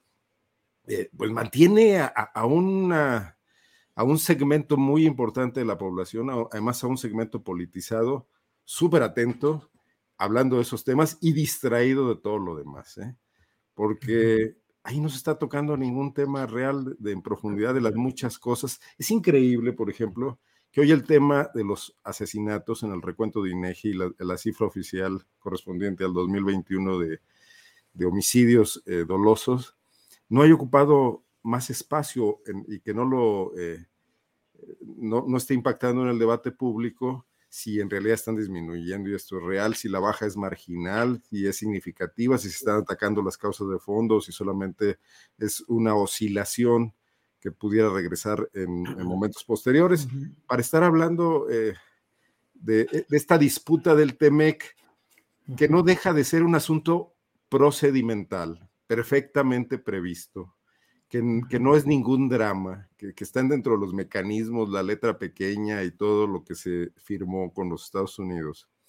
Y que me parece interesante además que ocurra porque ¿cuándo fue noticia con Salinas de Gortari que hubo controversias por el tema del, Tratado de Libre Comercio, con Cedillo, con Fox? Y probablemente las hubo, pero no estaban en las primeras páginas de los periódicos, porque las puede... Hace no mucho hubo una, no sé si la recuerdan, ya con, con, Andrés Manuel López Obrador sobre el tema del fraude sindical de la CTM en General Motors, que obligó a repetir la elección. O sea, pero en una economía como esta, o por ejemplo, como el caso de la Unión Europea, la economía de los tres países, eso debería ser asunto de todos los días. O sea, todos los días eh, tendría que haber, eh, porque la integración no es automática, no es fácil, porque los sectores van a distinta velocidad entre sí. En, un propio país hay, hay sectores que caminan diferente. Entonces, que de eso se esté haciendo el drama que se esté haciendo, me parece una exageración. Cuando ocurren otras cosas importantes en el país. Y que López Obrador conteste con esta puesta en escena con Amaury Pérez, que se agradece también, porque bueno, pues, canta bien, trae viejos recuerdos, ya no es el mismo simbolismo, desde luego, pero eh, me parece, eh, eh, y ya concluyo nada más, este dominio escénico del presidente para orientar los debates a donde él quiere que vayan. ¿no? Bien, gracias Arnoldo. Arturo Rodríguez, montaje escénico, provocación, mensaje Estados Unidos, nostalgia sesentera. ¿Qué ves en ese acto del presidente López Obrador de apoyo a la revolución cubana y la presentación con tres canciones de Amaury Pérez, Arturo Rodríguez? musicólogo, además de periodista político. No, bueno fuera que hubiera estudiado musicología, me hubiera, hubiera gustado mucho dedicarme a eso. Este, y fíjate que creo que Arnoldo lo ha dicho todo. Este, me, ha dejado prácticamente en blanco. Yo creo que eh, de estos planteamientos que tú haces, Julio, hay un poco de todo, ¿no? Y solo añadiría que considero también que hay un guiño para el sector auténticamente de izquierdas, porque, bueno, creo que la mayor parte del, del López Obradorismo no lo es, o al menos no lo es en el sentido tradicional e histórico de quienes abrevaron y eh, simpatizaron con la revolución cubana. Este, que es gente, eh, pues creo yo, mayor de, en torno a los 60 años y más, ¿no? O, de 50 años todavía eh, en adelante, este, que tuvieron mucho los referentes de la Revolución Cubana eh, en la mayor parte del país. Este, creo que en, en, la Ciudad de México todavía hay muchos islotes con, con eh, pues referentes a, ese periodo de, esperanza, de, cambio, de transformación. este, y que, bueno, pues en, un contexto que ya ustedes han ilustrado de manera muy clara en relación a las discusiones con los Estados Unidos sobre este acuerdo comercial, eh, en relación y pues también a ciertas reivindicaciones eh, implícitas que, y explícitas que perturban a eh, pues las eh, buenas conciencias de eh, los sectores más conservadores de este país que han visto siempre a los gobiernos de orientación social con mucho recelo, miedo, inclusive terror, este, y con el paso del tiempo creo que inclusive con, con odio y repulsión, este, y, pues hay un, un efecto de provocación que, yo estoy seguro, eh, en, al menos en su base de apoyo, le da eh, pues amplísimas eh, simpatías. Y, creo que es un gesto que por una parte puede ser calculado, pero que también este, pues forma parte de ciertos elementos de comunicación política que el presidente López Obrador suele suele desplegar con, alguna frecuencia, eh, especialmente en estos días que han dado muy musical, ¿no? Con, con chicos, una crisis y algunas referencias de ese tipo. Entonces, bueno, pues creo que sí, este, se trata de, un, de un tiro de varias bandas, como dicen los jugadores de, billar, este, una carambola que eh, en términos simbólicos está bien ejecutada, eh, en términos de efectividad, de, pues sí, eh, es decir, de efectismo, pues sí, este, y que sin embargo, pues tampoco es eh, relevante en términos reales, es decir, que haya hecho, haya tenido este gesto el día de hoy, pues no creo que tenga ningún impacto en la política exterior o en las relaciones comerciales con otros países. No creo que sea una definición de un régimen que se encamina a establecer el socialismo o el comunismo, este, que tanto espanta en los, en los discursos trasnochados de la retórica conservadora, este, eh, simplemente así, algo anecdótico que tiene este tipo de, efectos que ya, ya mencionamos. Bien, gracias Arturo. Temoris Greco, ¿qué opinas de la evocación en la mañanera de la Revolución Cubana y eh, pues la presentación musical, pero más allá de ello, en lo político como mensaje o como signos, ¿qué opinas? Bueno, me, quedé pensando un poquito en lo que, en lo que dijo Arnoldo sobre Porfirio Muñoz, Ledo, que en aquella época era de los únicos izquierdistas hueso. Bueno, sí es cierto, porque eh, como efectivamente los demás estaban presos. Y, y, esa es una cosa que este Porfirio Muñoz Ledo de hoy, pues no le interesa recordar, que él era parte, como secretario del Trabajo, como secretario de Educación, de gobiernos que estaban asesinando y masacrando a comunidades, eh, que estaban persiguiendo a jóvenes, que estaban llevando a cabo eh, la guerra sucia.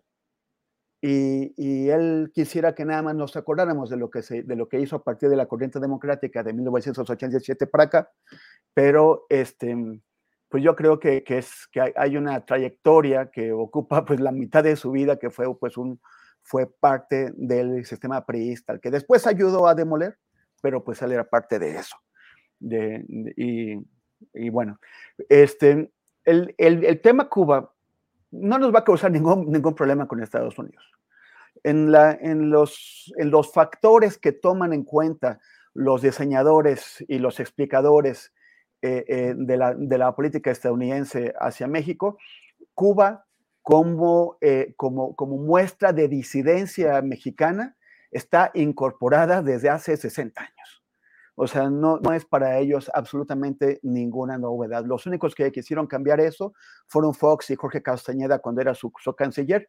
Y así les fue, salieron raspados, salieron humillados y burlados, sobre todo con aquel eh, episodio del Come si te vas.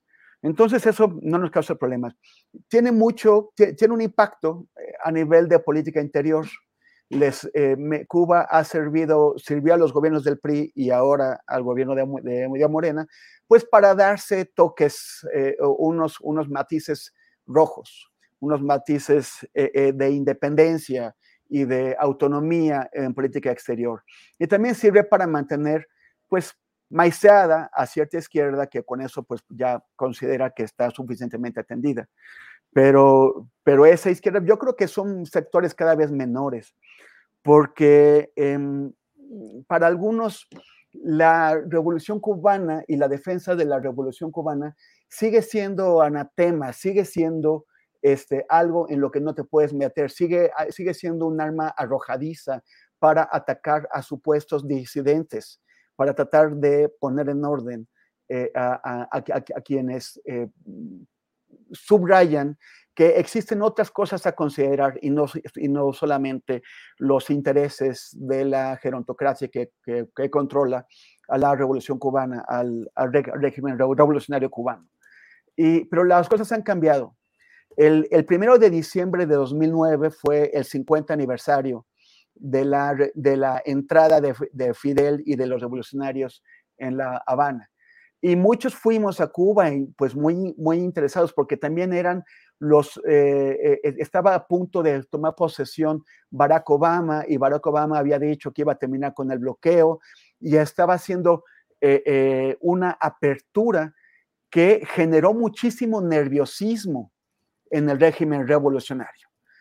Quienes fuimos a Santiago de Cuba, porque escogieron celebrarlo no en, en, La Habana, sino en Santiago, donde, donde empezó la, revolución, bueno, donde fue el, primer hito de la, de la, revolución en el 53 con el asalto al, cuartel Moncada, pues escogieron hacerlo ahí en el Parque Central de, Santiago y eh, para sorpresa de, pues, de, tanta gente que fuimos esperando poder atestiguar los, los festejos, eh, la, la, entrada al parque fue, estuvo restringida solamente a invitados a invitados eh, de la, entonces el pueblo y los asistentes, pues fuimos, quedamos excluidos, tuvimos que buscar dónde verlo por tele. Y entre los excluidos fue muy, muy interesante que la mayoría de los visitantes resulta que éramos, pues, digo, que eran argentinos, jóvenes argentinos. Y, llegaron, o sea, yo creo que era el 90% de las personas que había llegado de afuera. Y, y, y, estos jóvenes argentinos pues están acostumbrados a hacer las cosas de otra forma. Cuando vieron que no podían ingresar al Parque Central, a los festejos, empezaron a improvisar como manifestaciones y protestas.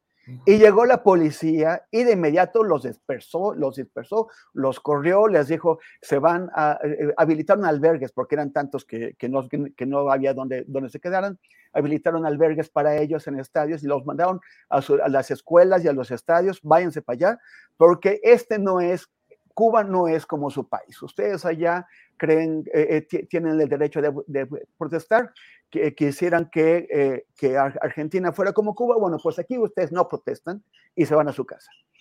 Y, el, discurso que, que, hicieron Raúl Castro y otros jerarcas de, la, de la revolución fue un discurso del miedo, fue un discurso del, del, miedo ante el efecto Obama, fue un discurso de advertencia a los jóvenes que no se dejaran engatusar, que no se dejaran engañar por esta promesa vaga que era, que era el, el baraquismo, el, el obamismo, y, y, básicamente fue el de los señores que después de 50 años no querían dejar que la juventud tomara las riendas de la revolución y, es, y es una revolución que, que sigue enrocada en sí misma, que sigue cometiendo abusos de derechos humanos, en donde no hay medios de comunicación independientes y en donde hay mucha gente que está en la cárcel sufriendo torturas por, eh, por, por, por, la defensa de este régimen. Es muy importante. Una cosa, o sea, eh, hay que, hay que pedir efectivamente el cese del bloqueo salvaje que hace Estados Unidos contra Cuba por esto no se, no se contrapone con pedir libertades y respeto a los derechos humanos en Cuba. De hecho, ambas peticiones son complementarias.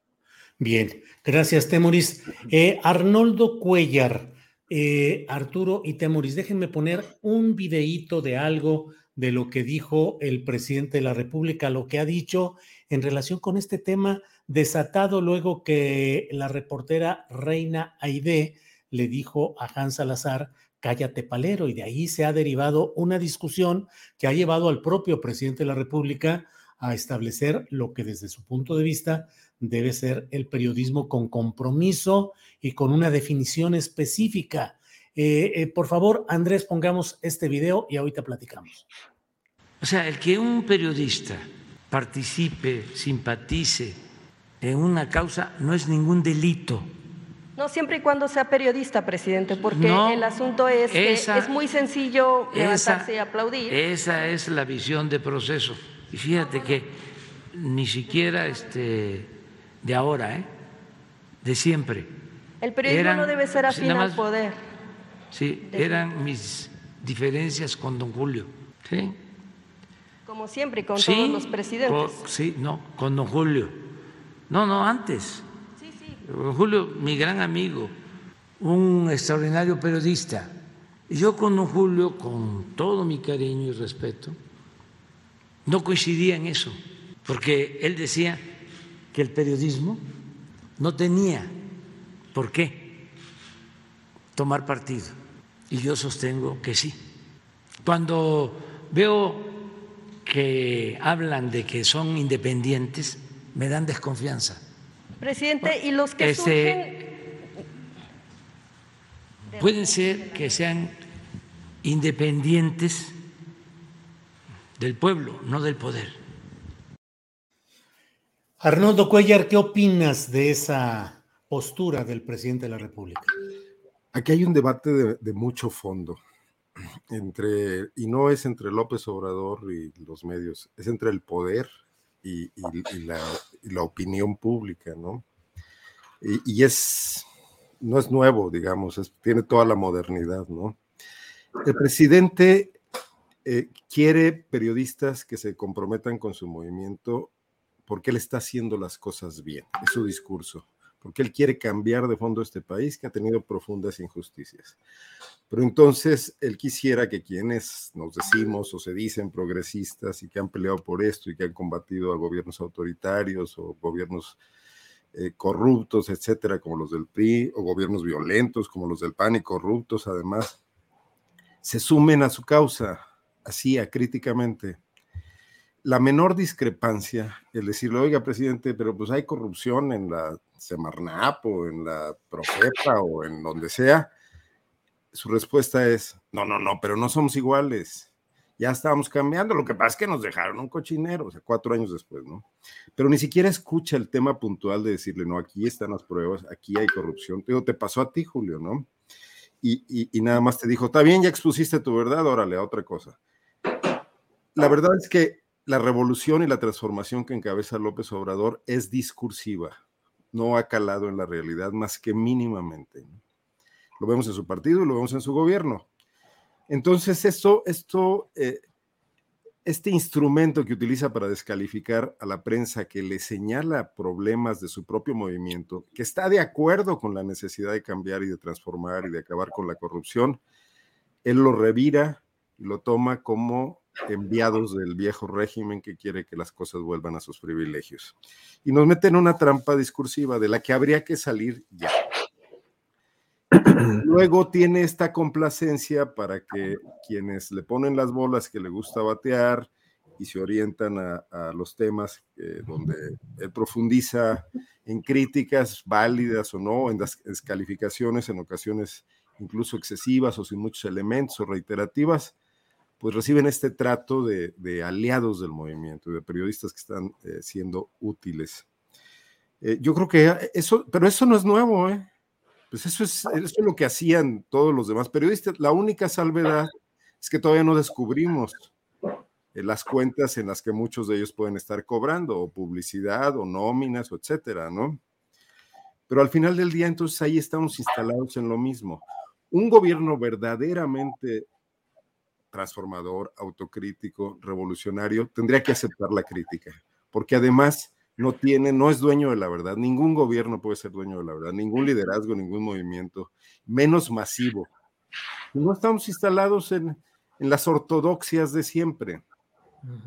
Y entonces, pues, ni modo, contra lo que eh, el presidente López Obrador piense, la chamba de esta prensa, eh, que no tiene nada que ver con la que se enriqueció siendo cómplice del poder, tendrá que seguir siendo esta, la de ser incómodos, ¿no? Y la de sufrir esta incomprensión del poderoso que pues mucho nos honra y nos valida, ¿no? Y también luchar porque no nos confundan con Loret de Mola, que nos patrocina Aureoles y que ganamos millones de pesos porque estamos eh, haciendo una labor sicaria, de periodismo sicario, ¿no? Claro. Pero esa es la batalla en la que nos metimos. Y yo digo que no hay que quejarnos, pero tampoco hay que callarnos, ¿no? Y por cierto, sí mi solidaridad con, con Reina Aide Ramírez, que es una periodista que no necesita defensa, que en Sonora trabaja por muchas causas importantes y que trabaja sobre todo defendiendo los derechos de sus compañeros periodistas. Tiene un colectivo en la que apoya mucho a mucha gente que enfrenta problemas con sus empresas o con eh, las fuentes oficiales, ¿no? Gracias, Arnoldo. Arturo Rodríguez, periodismo palero, periodismo independiente, periodismo útil qué hacer y de qué lado estar. Ahora se dice, eh, no hay que ser tibios ni medias tintas, hay que definirse. Bueno, yo creo que atiende a, una eh, concepción tradicional de eh, el poder, efectivamente, que busca que sus mensajes sean replicados y que estos no sean pues sometidos a una a un escrutinio como corresponde al, ejercicio de, eh, el pluralismo eh, eh, en cualquiera de sus expresiones y naturalmente de la libertad de expresar ideas. creo que a veces es un poco difícil poder centrar este tipo de discusiones porque partimos de diferentes divisas y de una incomprensión ampliamente, bueno, generalizada de los conceptos eh, básicos del ejercicio periodístico. Mira, eh, a veces, por ejemplo, me llama mucho la atención cómo eh, en el discurso el presidente López Obrador suele referirse a periodistas históricos que practicaban un género de opinión y de auténticamente militancia en alguna de las causas que eh, en un periodo histórico concreto se estaban eh, eh, pues tratando de posicionar para compararlo con el periodismo contemporáneo. O sea, voy a poner un ejemplo. con frecuencia habla de Sarco o de alguno de los otros liberales que efectivamente se valían de la publicación de artículos, algunos de estos incendiarios, algunos de estos pues eh, muy eh, concentrados en ideas profundas y otros eh, en polémicas que tenían pues naturalmente la idea de propagar los ideales del liberalismo decimonónico en este país. Algo que trae una mosca que me está aquí este, eh, disculpen ustedes, disculpen los, los aspavientos, eran involuntarios, me dio pena. Este. No, no, no, adelante. Yo hace rato traía un mosquito también por aquí y nomás lo estaba cabeceando, así es que adelante, Arturo. no te mosquees, Arturo. Como énfasis retórico. Sí, sí, sí, sí, sí, Ya me mosqué. No, entonces, eh, eh, a mí me, me llama mucho la atención esto porque eh, finalmente, los géneros informativos, eh, eh, según mi punto de vista, mi perspectiva y lo que yo creo y pienso y sé, es que podemos encontrar su evolución muy clara a partir del surgimiento de la AP y, de esta idea de la pirámide invertida, que es justamente coincidente en años con el periodo liberal juarista. Eh, entonces a México llegaría mucho tiempo después. Y esto me parece significativo porque eh, finalmente cuando el presidente habla de periodistas suele referirse, sobre todo para decir a aquellos que aplaudían al régimen, etcétera, suele referirse a quienes eh, practican de manera específica el género de opinión, pero en la generalización caemos eh, pues también los que practicamos géneros informativos o que estando en la práctica de eh, géneros de opinión, eh, nos desmarcamos de personalidades que históricamente o en los últimos gobiernos fueron complacientes, apologistas y serviles a, a los poderes en turnos en turno hasta que en este momento no. Entonces yo creo que hay un problema primero de, definición y de conceptos. Y segundo, eh, creo que eh, a final de cuentas eh, el presidente puede creer lo que él considere y también quienes con él de manera crítica decidan seguir lo que él considera. nosotros, o creo que cada quien tiene una forma de ver las cosas. Yo no coincido con la idea de que todo el periodismo deba estar plegado al poder, pero sí puedo ser tolerante como parte de una definición liberal y, convencida de, eh, que el pluralismo es indispensable, de que así como tenemos derecho a cuestionar las definiciones del poder, de este o del que sea, también hay quienes tienen derecho a simpatizar con él y a expresarlo valiéndose de ciertas herramientas del oficio, valiéndose de algún género periodístico en su caso, eh, que eh, si bien los puristas habrán de decir es propaganda, no es periodismo, pues yo puedo creer que a final de cuentas todos eh, eh, desde este ejercicio plural eh, y habida cuenta de que por más que la objetividad, la neutralidad sean una aspiración en los géneros informativos, definitivamente siempre habrá una carga subjetiva que pasa de manera necesaria por la ideología, las convicciones e inclusive los intereses de los medios de comunicación primero, y también de los periodistas en lo individual. Entonces yo creo que a final de cuentas en democracia todos tenemos cabida y así como el presidente considera que el periodismo debe definirse, hay quienes decimos que no, que no tenemos por qué tener una definición y tampoco creo que por eso debamos ser condenados a, a una hoguera digital. A una hoguera digital. Bien, Arturo Rodríguez. Eh, Temoris, déjame poner otro segmentito. Sí, una, una brevísima alusión a lo que dice Arturo. Pero incluso podrías sumarte al movimiento de López Obrador como periodista, es decir, me convence lo que está haciendo López Obrador, y luego tener una discrepancia y decir, a ver, en esta decisión en concreta estoy en desacuerdo con lo que está planteando el presidente. Y si en ese momento él dice, eres reaccionario, no está permitiendo ninguna posibilidad de debate plural. Bueno, pero él lo dice, que tú lo seas. No, él es el líder de un movimiento, que, a partir de ahí te puede ir muy mal. Jesús Ramírez te saca de la mañanera, etcétera, al medio de comunicación. A ver, yo, yo puedo, puedo decir, eh, es decir, conozco el caso de Reina Ide, por lo que ella expresó, la respeto mucho. Yo les quiero comentar que en el, eh, o sea, particularmente el caso de Reina Ide, para mí es respetabilísimo como periodista. Creo que muchos de los simpatizantes López Obradoristas no conocen su trabajo y su trayectoria que ha sido absolutamente comprometida con movimientos sociales, con derechos humanos, con eh, los problemas de comunidades.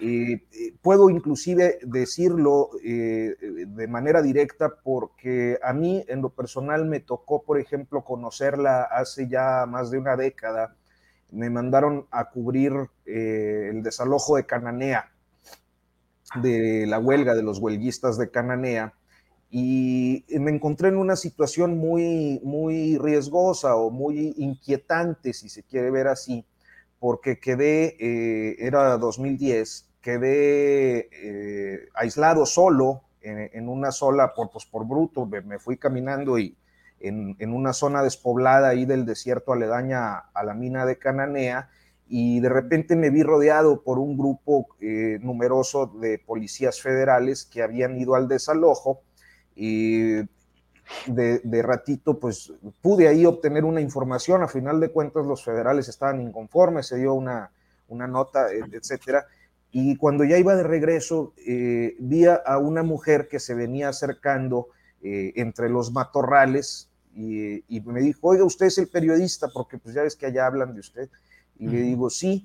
Y, me dice, ah, pues es que me dijeron que lo habían agarrado los federales y este, tenga cuidado, aquí los compañeros no, no se meten por nadie y muchos están arreglados con el gobierno y no sé qué. Así nos conocimos, acabamos este, coincidiendo en esa cobertura y yo creo que la anécdota para mí la retrata tal como es, solidaria, entrona, siempre del lado de las causas justas de, la, sociedad y del movimiento social.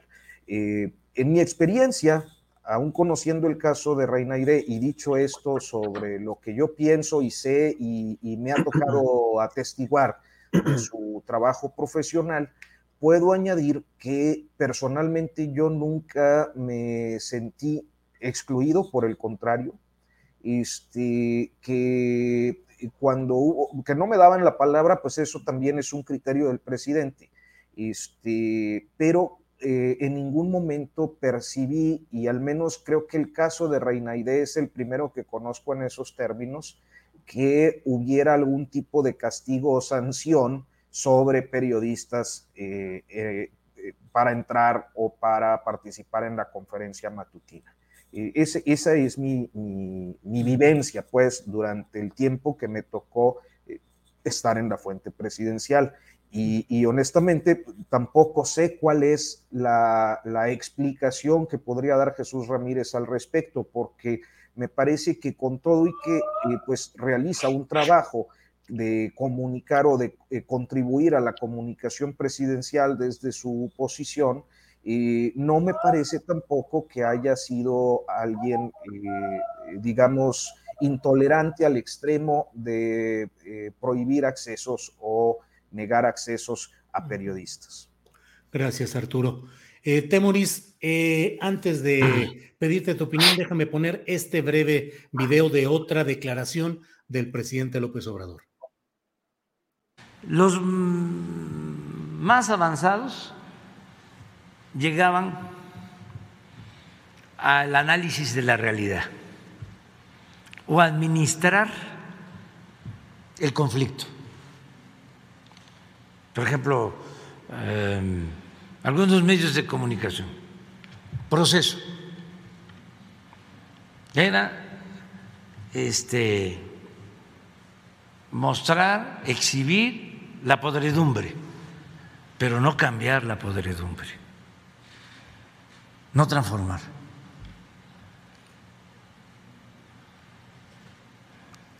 O sea,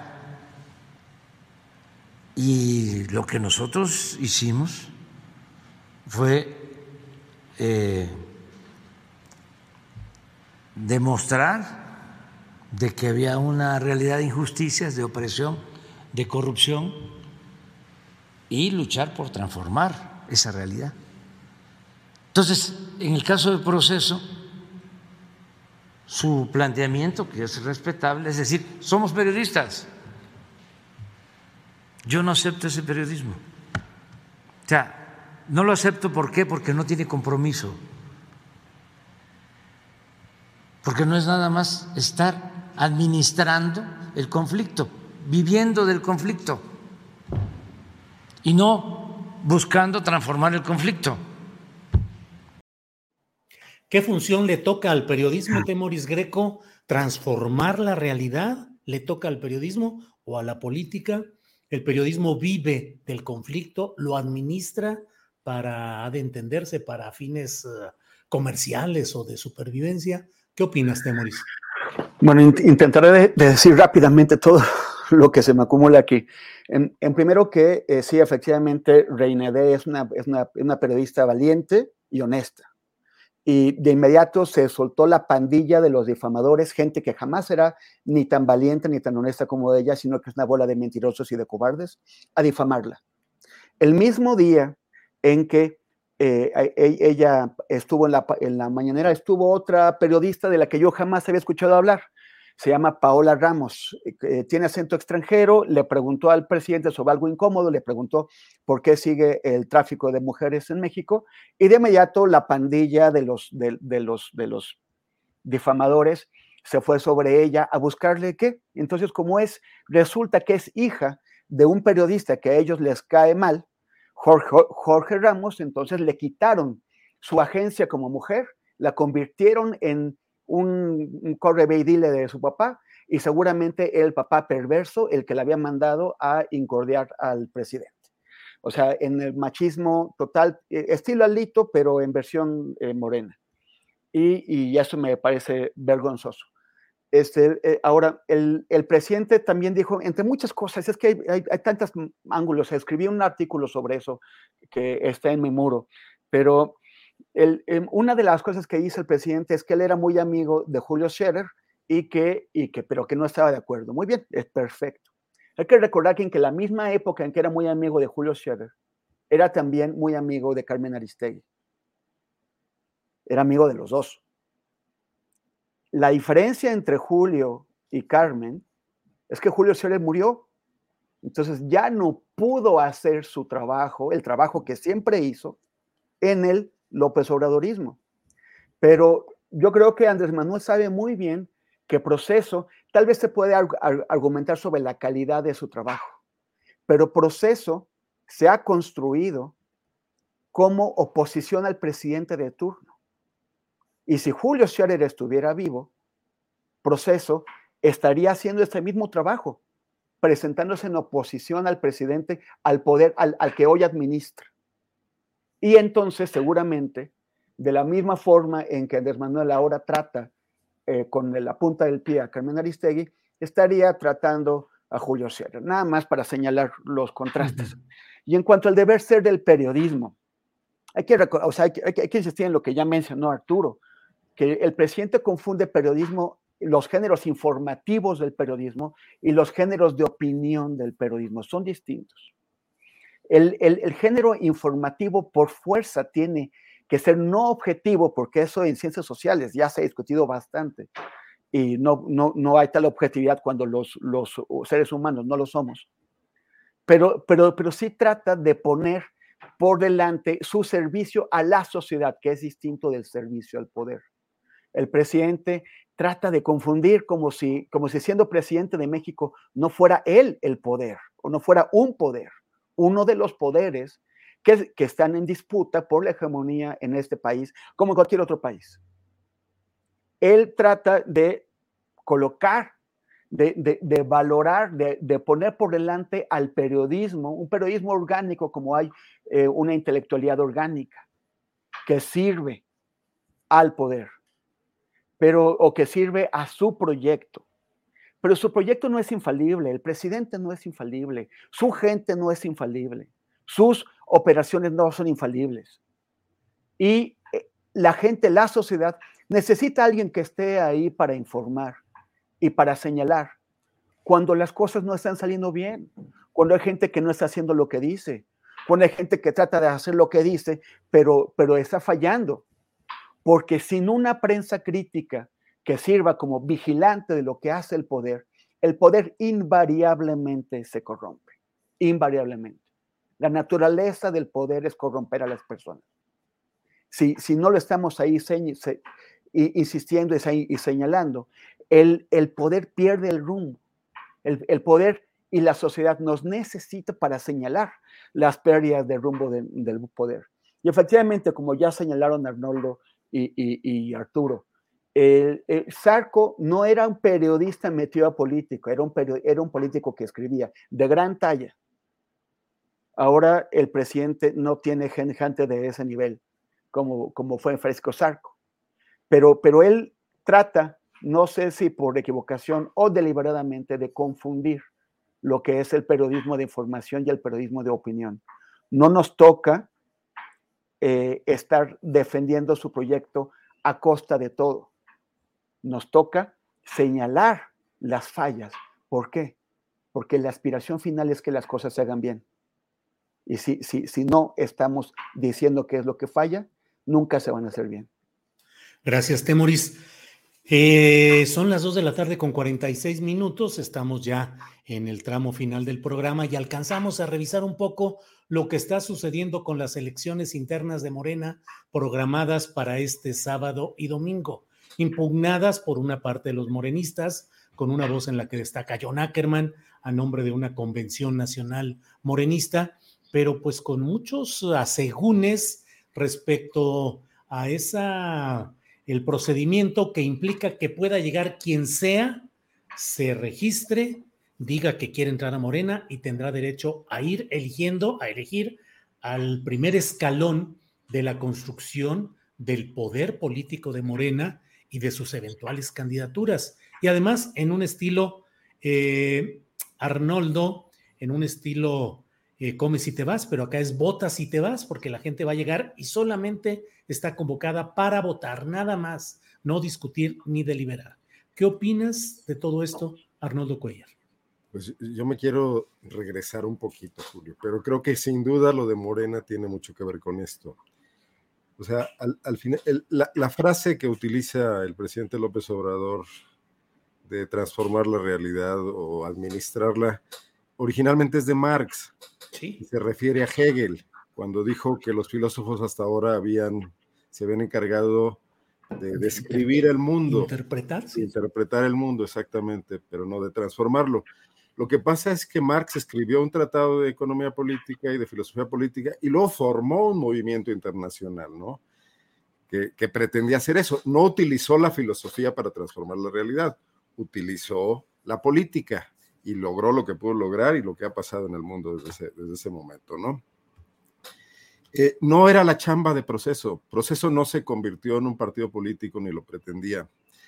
Pero proceso acreditó durante 46 años hasta el día de hoy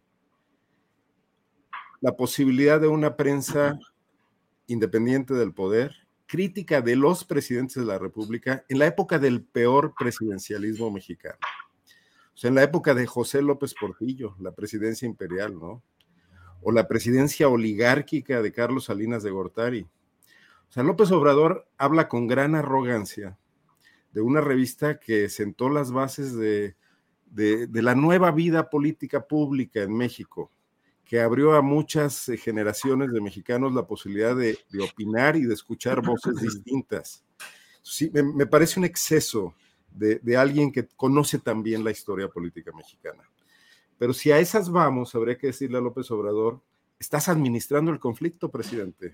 O sea, tú dijiste que ibas a limpiar la corrupción empezando de arriba hacia abajo, del primer escalón, ¿no? El primer escalón no era Rosario Robles. También estás administrando el conflicto. Como lo estás administrando ahora que cuatro años después despiertas la posibilidad retórica de traer a juicio a Enrique Peña Nieto. Bueno, es que el presidente es un político al final del día y un político, y él lo dice constantemente, no invento nada, la política es tiempo. O sea, hay decisiones que cuando estás en cierto momento puedes afirmar y decir qué vas a hacer y luego en otro momento ya no porque pues el tiempo pasó y ya no es conveniente. Regularmente les pasa entre ser candidatos y ser políticos. Y entonces ahí tampoco hay una transformación y un cambio. Y creo que yo estoy ocupando hoy el espacio de Carolina Rocha de piñata del chat, pero bueno, ni modo. eh, bueno, pues que finalmente Morena vive eso. Oye, no, no, no conviertan en, en, piñata y mucho menos a Santa Claus.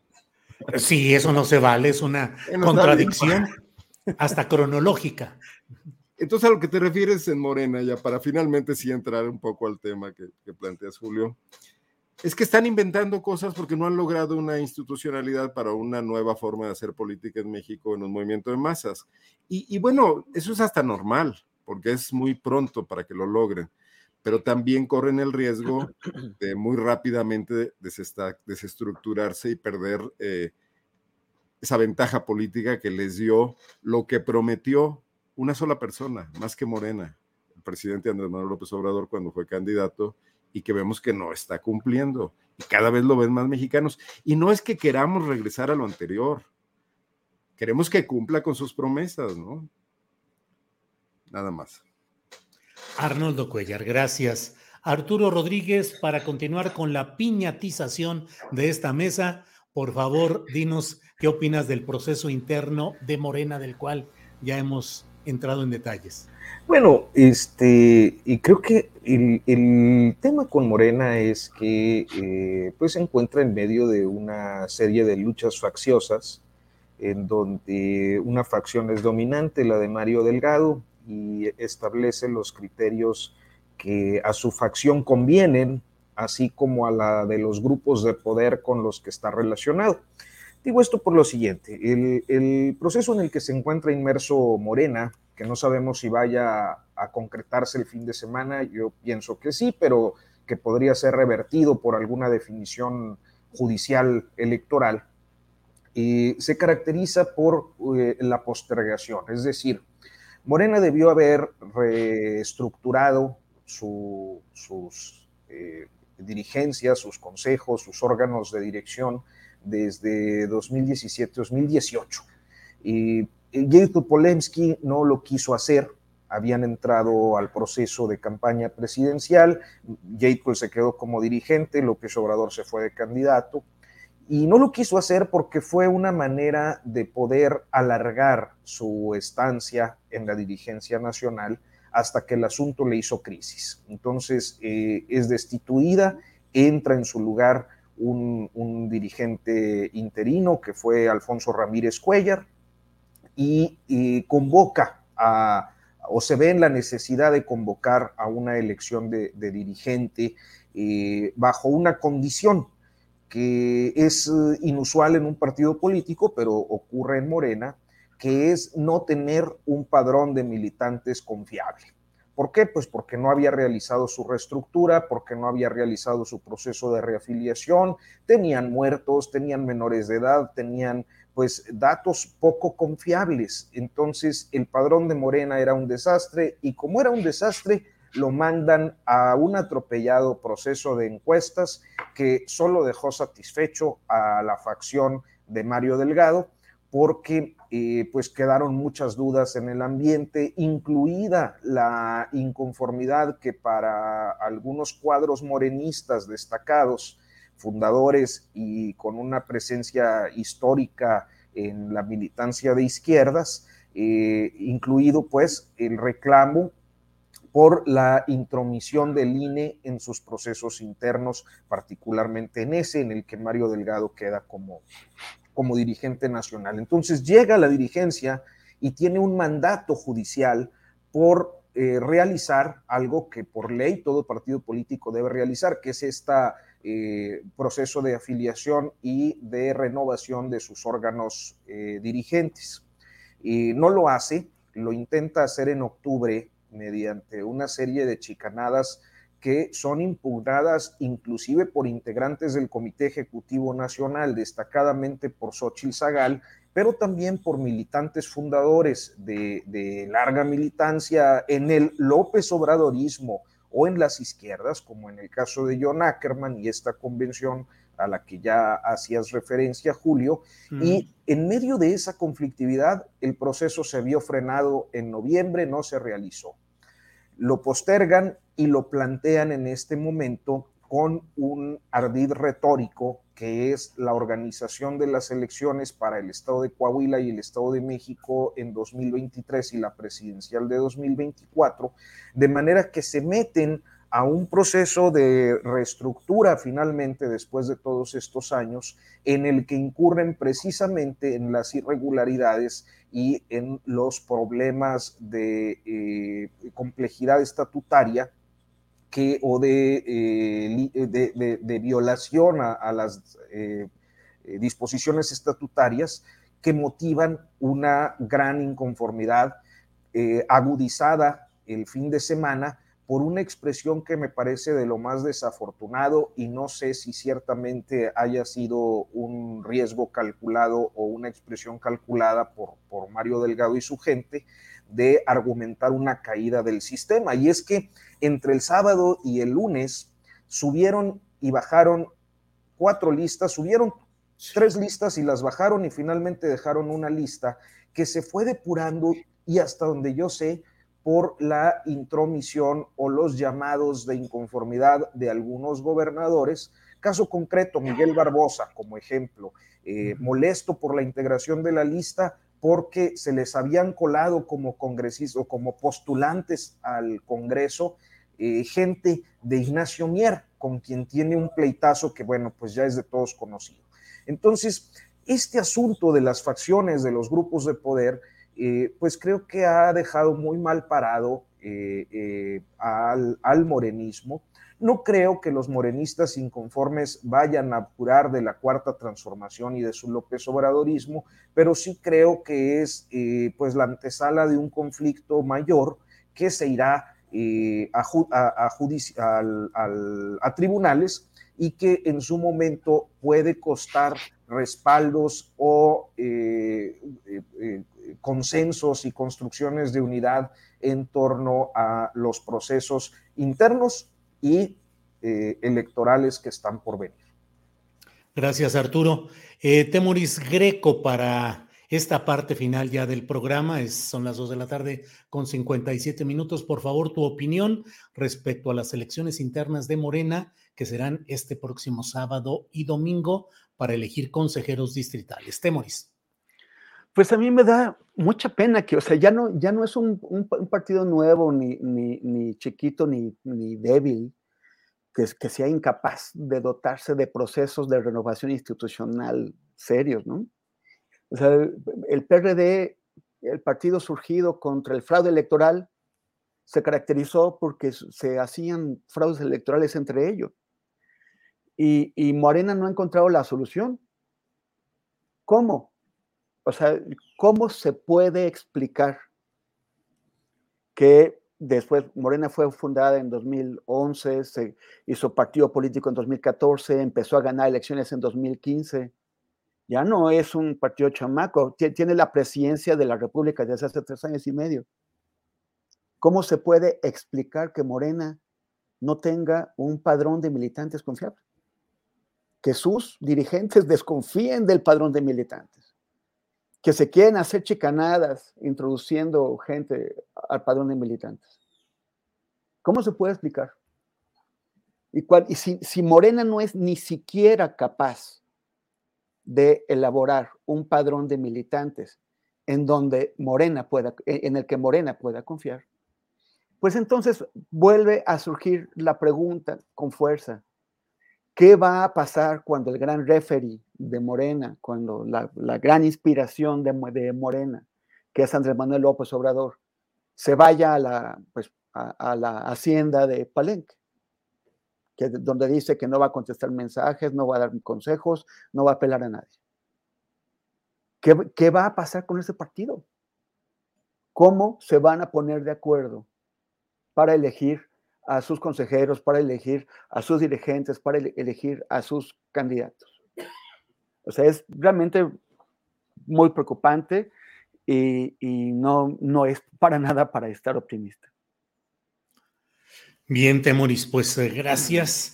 Gracias a los tres por esta mesa de periodismo. Lo que no sabe Temoris es que en búsqueda de figuras autoritarias ya está ahí en la imaginaria Dante Delgado para ir a recoger lo que quede de los restos de esa gran fractura de Morena.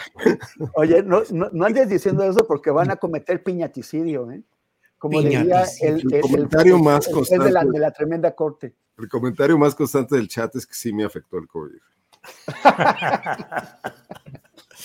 Eh, pero fíjense cómo va evolucionando el análisis de la realidad política que hacemos como periodistas y cómo va cambiando de cuando eh, había quienes nos acusaban, no, hombre, esa es, una mesa aplaudidora, solo están con las cosas de la 4T, son obradoristas, y va evolucionando y conforme avanza los hechos a analizar y la visión crítica se va estacionando y va analizándolos, pues entonces cambian las cosas y de repente ya somos una mesa antiobradorista, derechistas, eh, fachitos, conservas, quién sabe cuántas cosas. Bueno, eh, seguiremos adelante. Arnoldo, gracias y buenas tardes.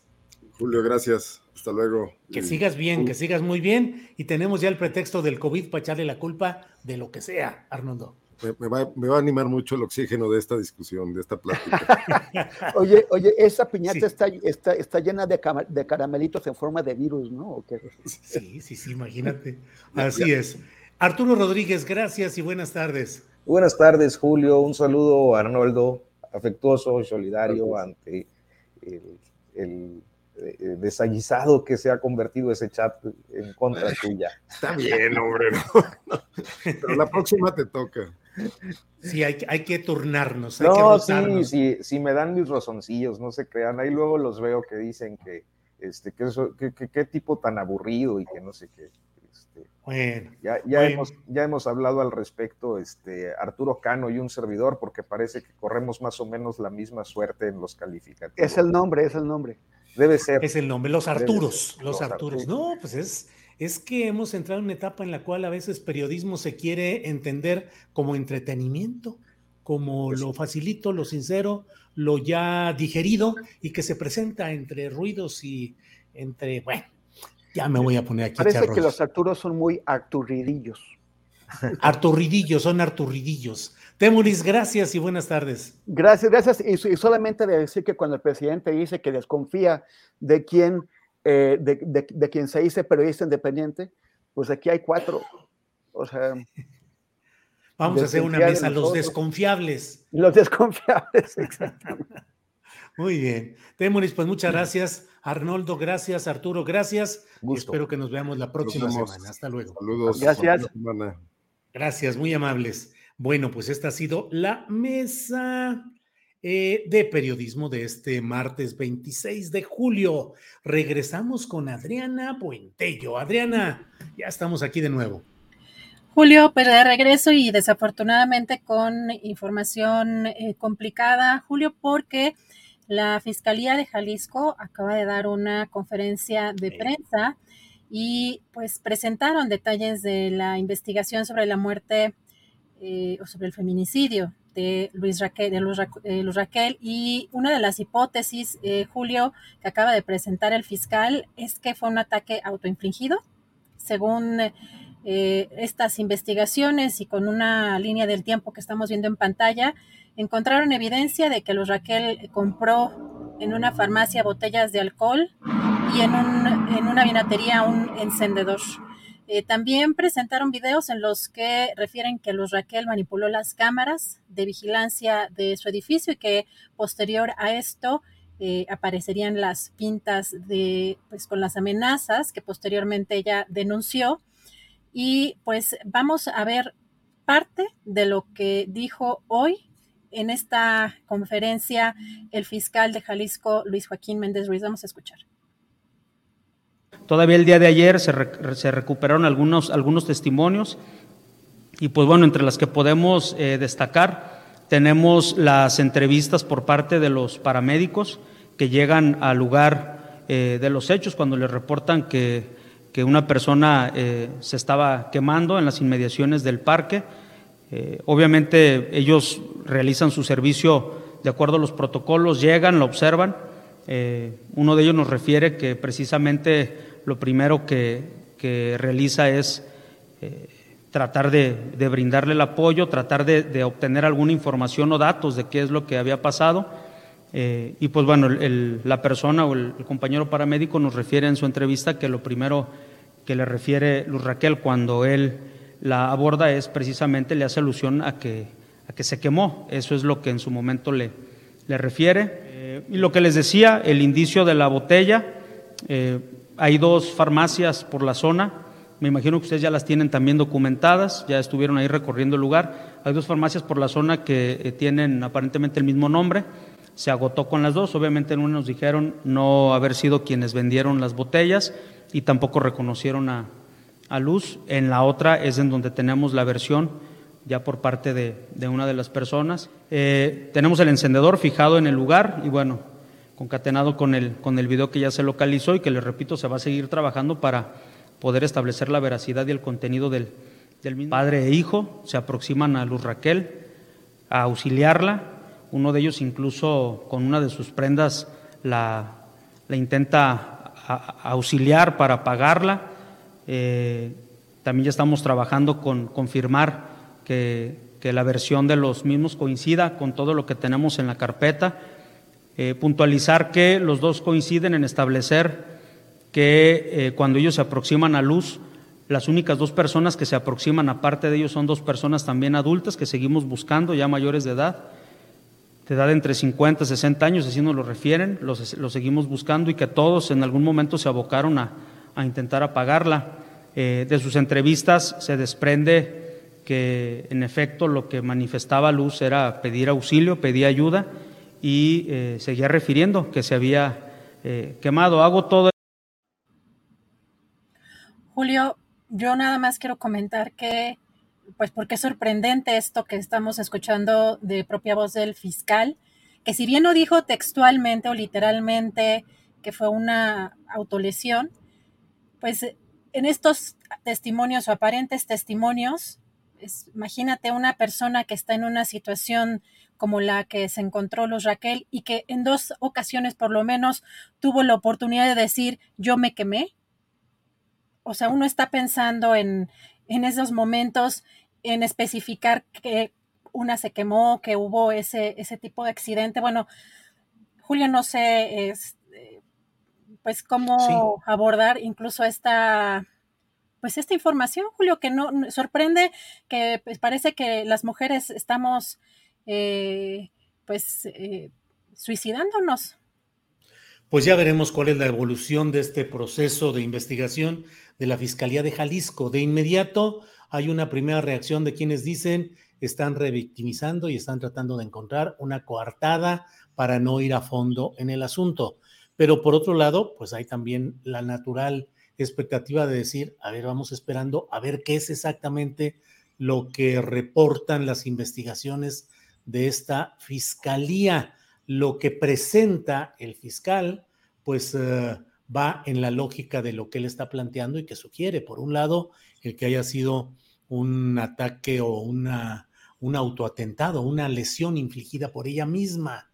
Eh, que bueno, habría que verlo. Fue un sábado, el viernes anterior estuvo en las reuniones en Zapopan con directivos municipales, donde hubo otras madres cuidadoras que estaban alegres y contentas porque estaban empujando la idea de propuestas y acciones que puedan permitir que haya más apoyos oficiales a las madres cuidadoras de personas con problemas de discapacidad.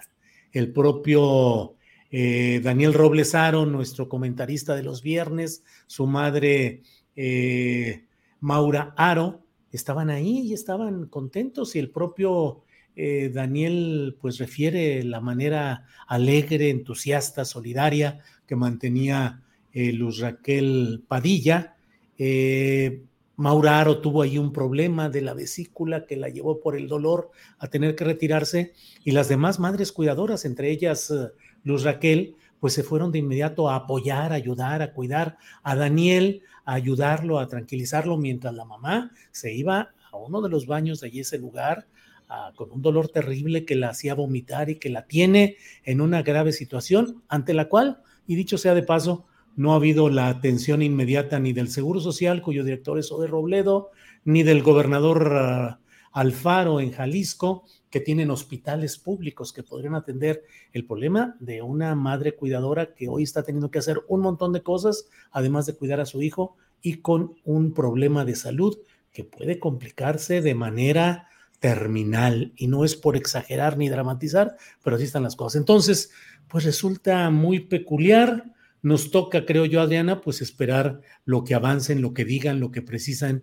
estas eh, eh, indagaciones de la Fiscalía fiscalía, la de Jalisco, como la de Nuevo León con Devani, como muchas fiscalías que no gozan de la más amplia credibilidad y que con frecuencia eh, son pasadas con justicia y veracidad por el aro de la incredulidad ciudadana, de que no se les cree, pero esperemos que haya precisión en este caso. Julio, hay que comentar que en esta conferencia de prensa, que aparentemente buscaban presentar avances en la investigación, únicamente se manejó esta hipótesis. No hubo referencias a otras circunstancias, a otros hechos o a otras, eh, o implicados incluso. La línea principal de esta hipótesis, aunque no lo quiso decir el fiscal literalmente, incluso a pregunta expresa de un reportero, pero todo está, las, eh, la línea del tiempo, las pruebas y todo lo que quisieron, eh, pues de alguna manera mencionar en la conferencia, orientados a esa línea de una autolesión o de un eh, pues aparente suicidio. Así que yo nada más dejo eso, que esa fue la única prácticamente eh, hipótesis que se manejaron, eh, que se manejó allí. Así que si eso no es revictimización, Julio, pues no sé, que sea si no están manejando otras líneas de investigación, si no los están dando a conocer, aunque ya haya aparentemente una persona detenida, pero sí me parece de escándalo la conferencia que dio este fiscal.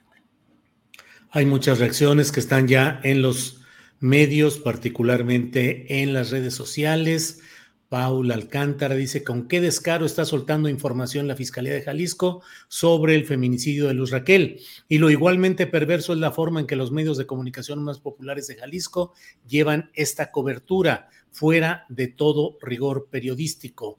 Eso lo dice Paul Alcántara Arteaga, doctorando en Historia Aplicada en el CIDE. Eh, Avi dice, a veces en búsqueda de la verdad no se trata de revictimizar, Luz Raquel murió de una manera trágica, era joven madre. Hoy hay una posibilidad de que haya sido un accidente. Abrazo a sus familiares y amigos. Eso dice Avi, eh, eh, que es otra eh, de quien, otra de las personas que están en este mundo del Internet. Luis Martínez Alonso dice: Solo falta que digan que compró alcohol y se lo dio al vecino para que la quemaran. Qué poca M, dice Luis Martínez. Pues eh, esperaremos a que haya más información y desde luego mantendremos toda la información que sea necesaria sobre este caso, Adrián. Pues Julio, estaremos muy atentos a, las reacciones a este caso, así como en el, Devani, en el de Devani, que cuántas veces se revictimizó a Devani y a su familia y en muchos otros casos que son incontables, que no alcanzamos lamentablemente a dar espacio y, a dar voz a todas las, eh, pues a todos estos casos de feminicidios pero hay una constante aquí que ya también eh, hemos mencionado, que es la actuación de estas fiscalías. La actuación de las fiscalías, eh, también de fondo el patriarcado, este pacto patriarcal, que molesta mucho cuando volvemos a hacer énfasis en, estos pactos patriarcales, pero que los vemos ya de manera más palpable cuando se dan este tipo de casos y con este tipo de conferencias, de declaraciones y de, y de investigaciones. Pues estaremos atentos. Rumbera Lacónica dice México, donde Devani se cayó sola en una cisterna, causándose la muerte, y Luz Raquel se quemó viva ella sola. Kaori Velasco, que es eh, periodista de la línea política y policíaca en Guadalajara, dice que la Fiscalía de Jalisco ya está diciendo que Luz Raquel se prendió fuego sola. Quieren hacer lo mismo que le hicieron a Devani Escobar, revictimizarla. Bueno, pues eh, vamos a estar atentos y vamos a seguir con toda esta información, cosas terribles que suceden por diferentes partes y ahora estamos hablando de este caso de Jalisco, Adriana. Bueno. Pendientes, Julio, y vamos a darle seguimiento. Recuerden visitar julioastillero.com, que ahí es donde tenemos toda la información después del programa y se pueden asomar para darle seguimiento a estos temas. Adriana, gracias. Es la hora de darle las gracias a la audiencia, a quienes han seguido este programa, a la tripulación astillero que hace posible la elaboración, la confección, la producción de este programa. Y Adriana, pues a prepararnos para nuestra siguiente emisión. Buenas tardes y gracias. Buenas tardes a todos. Gracias, Julia. Hasta mañana.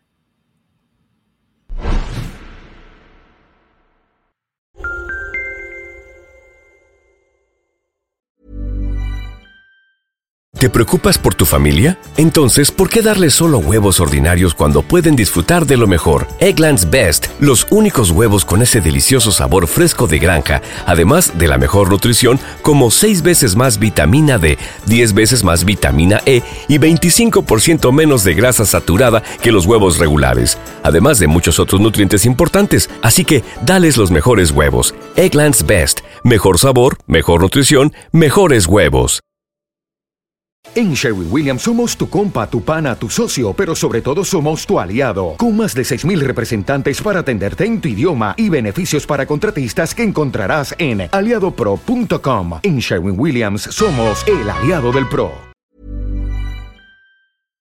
Para que te enteres del próximo noticiero, suscríbete y dale follow en Apple, Spotify, Amazon Music, Google o donde sea que escuches podcast te invitamos a visitar nuestra página julioastillero.com.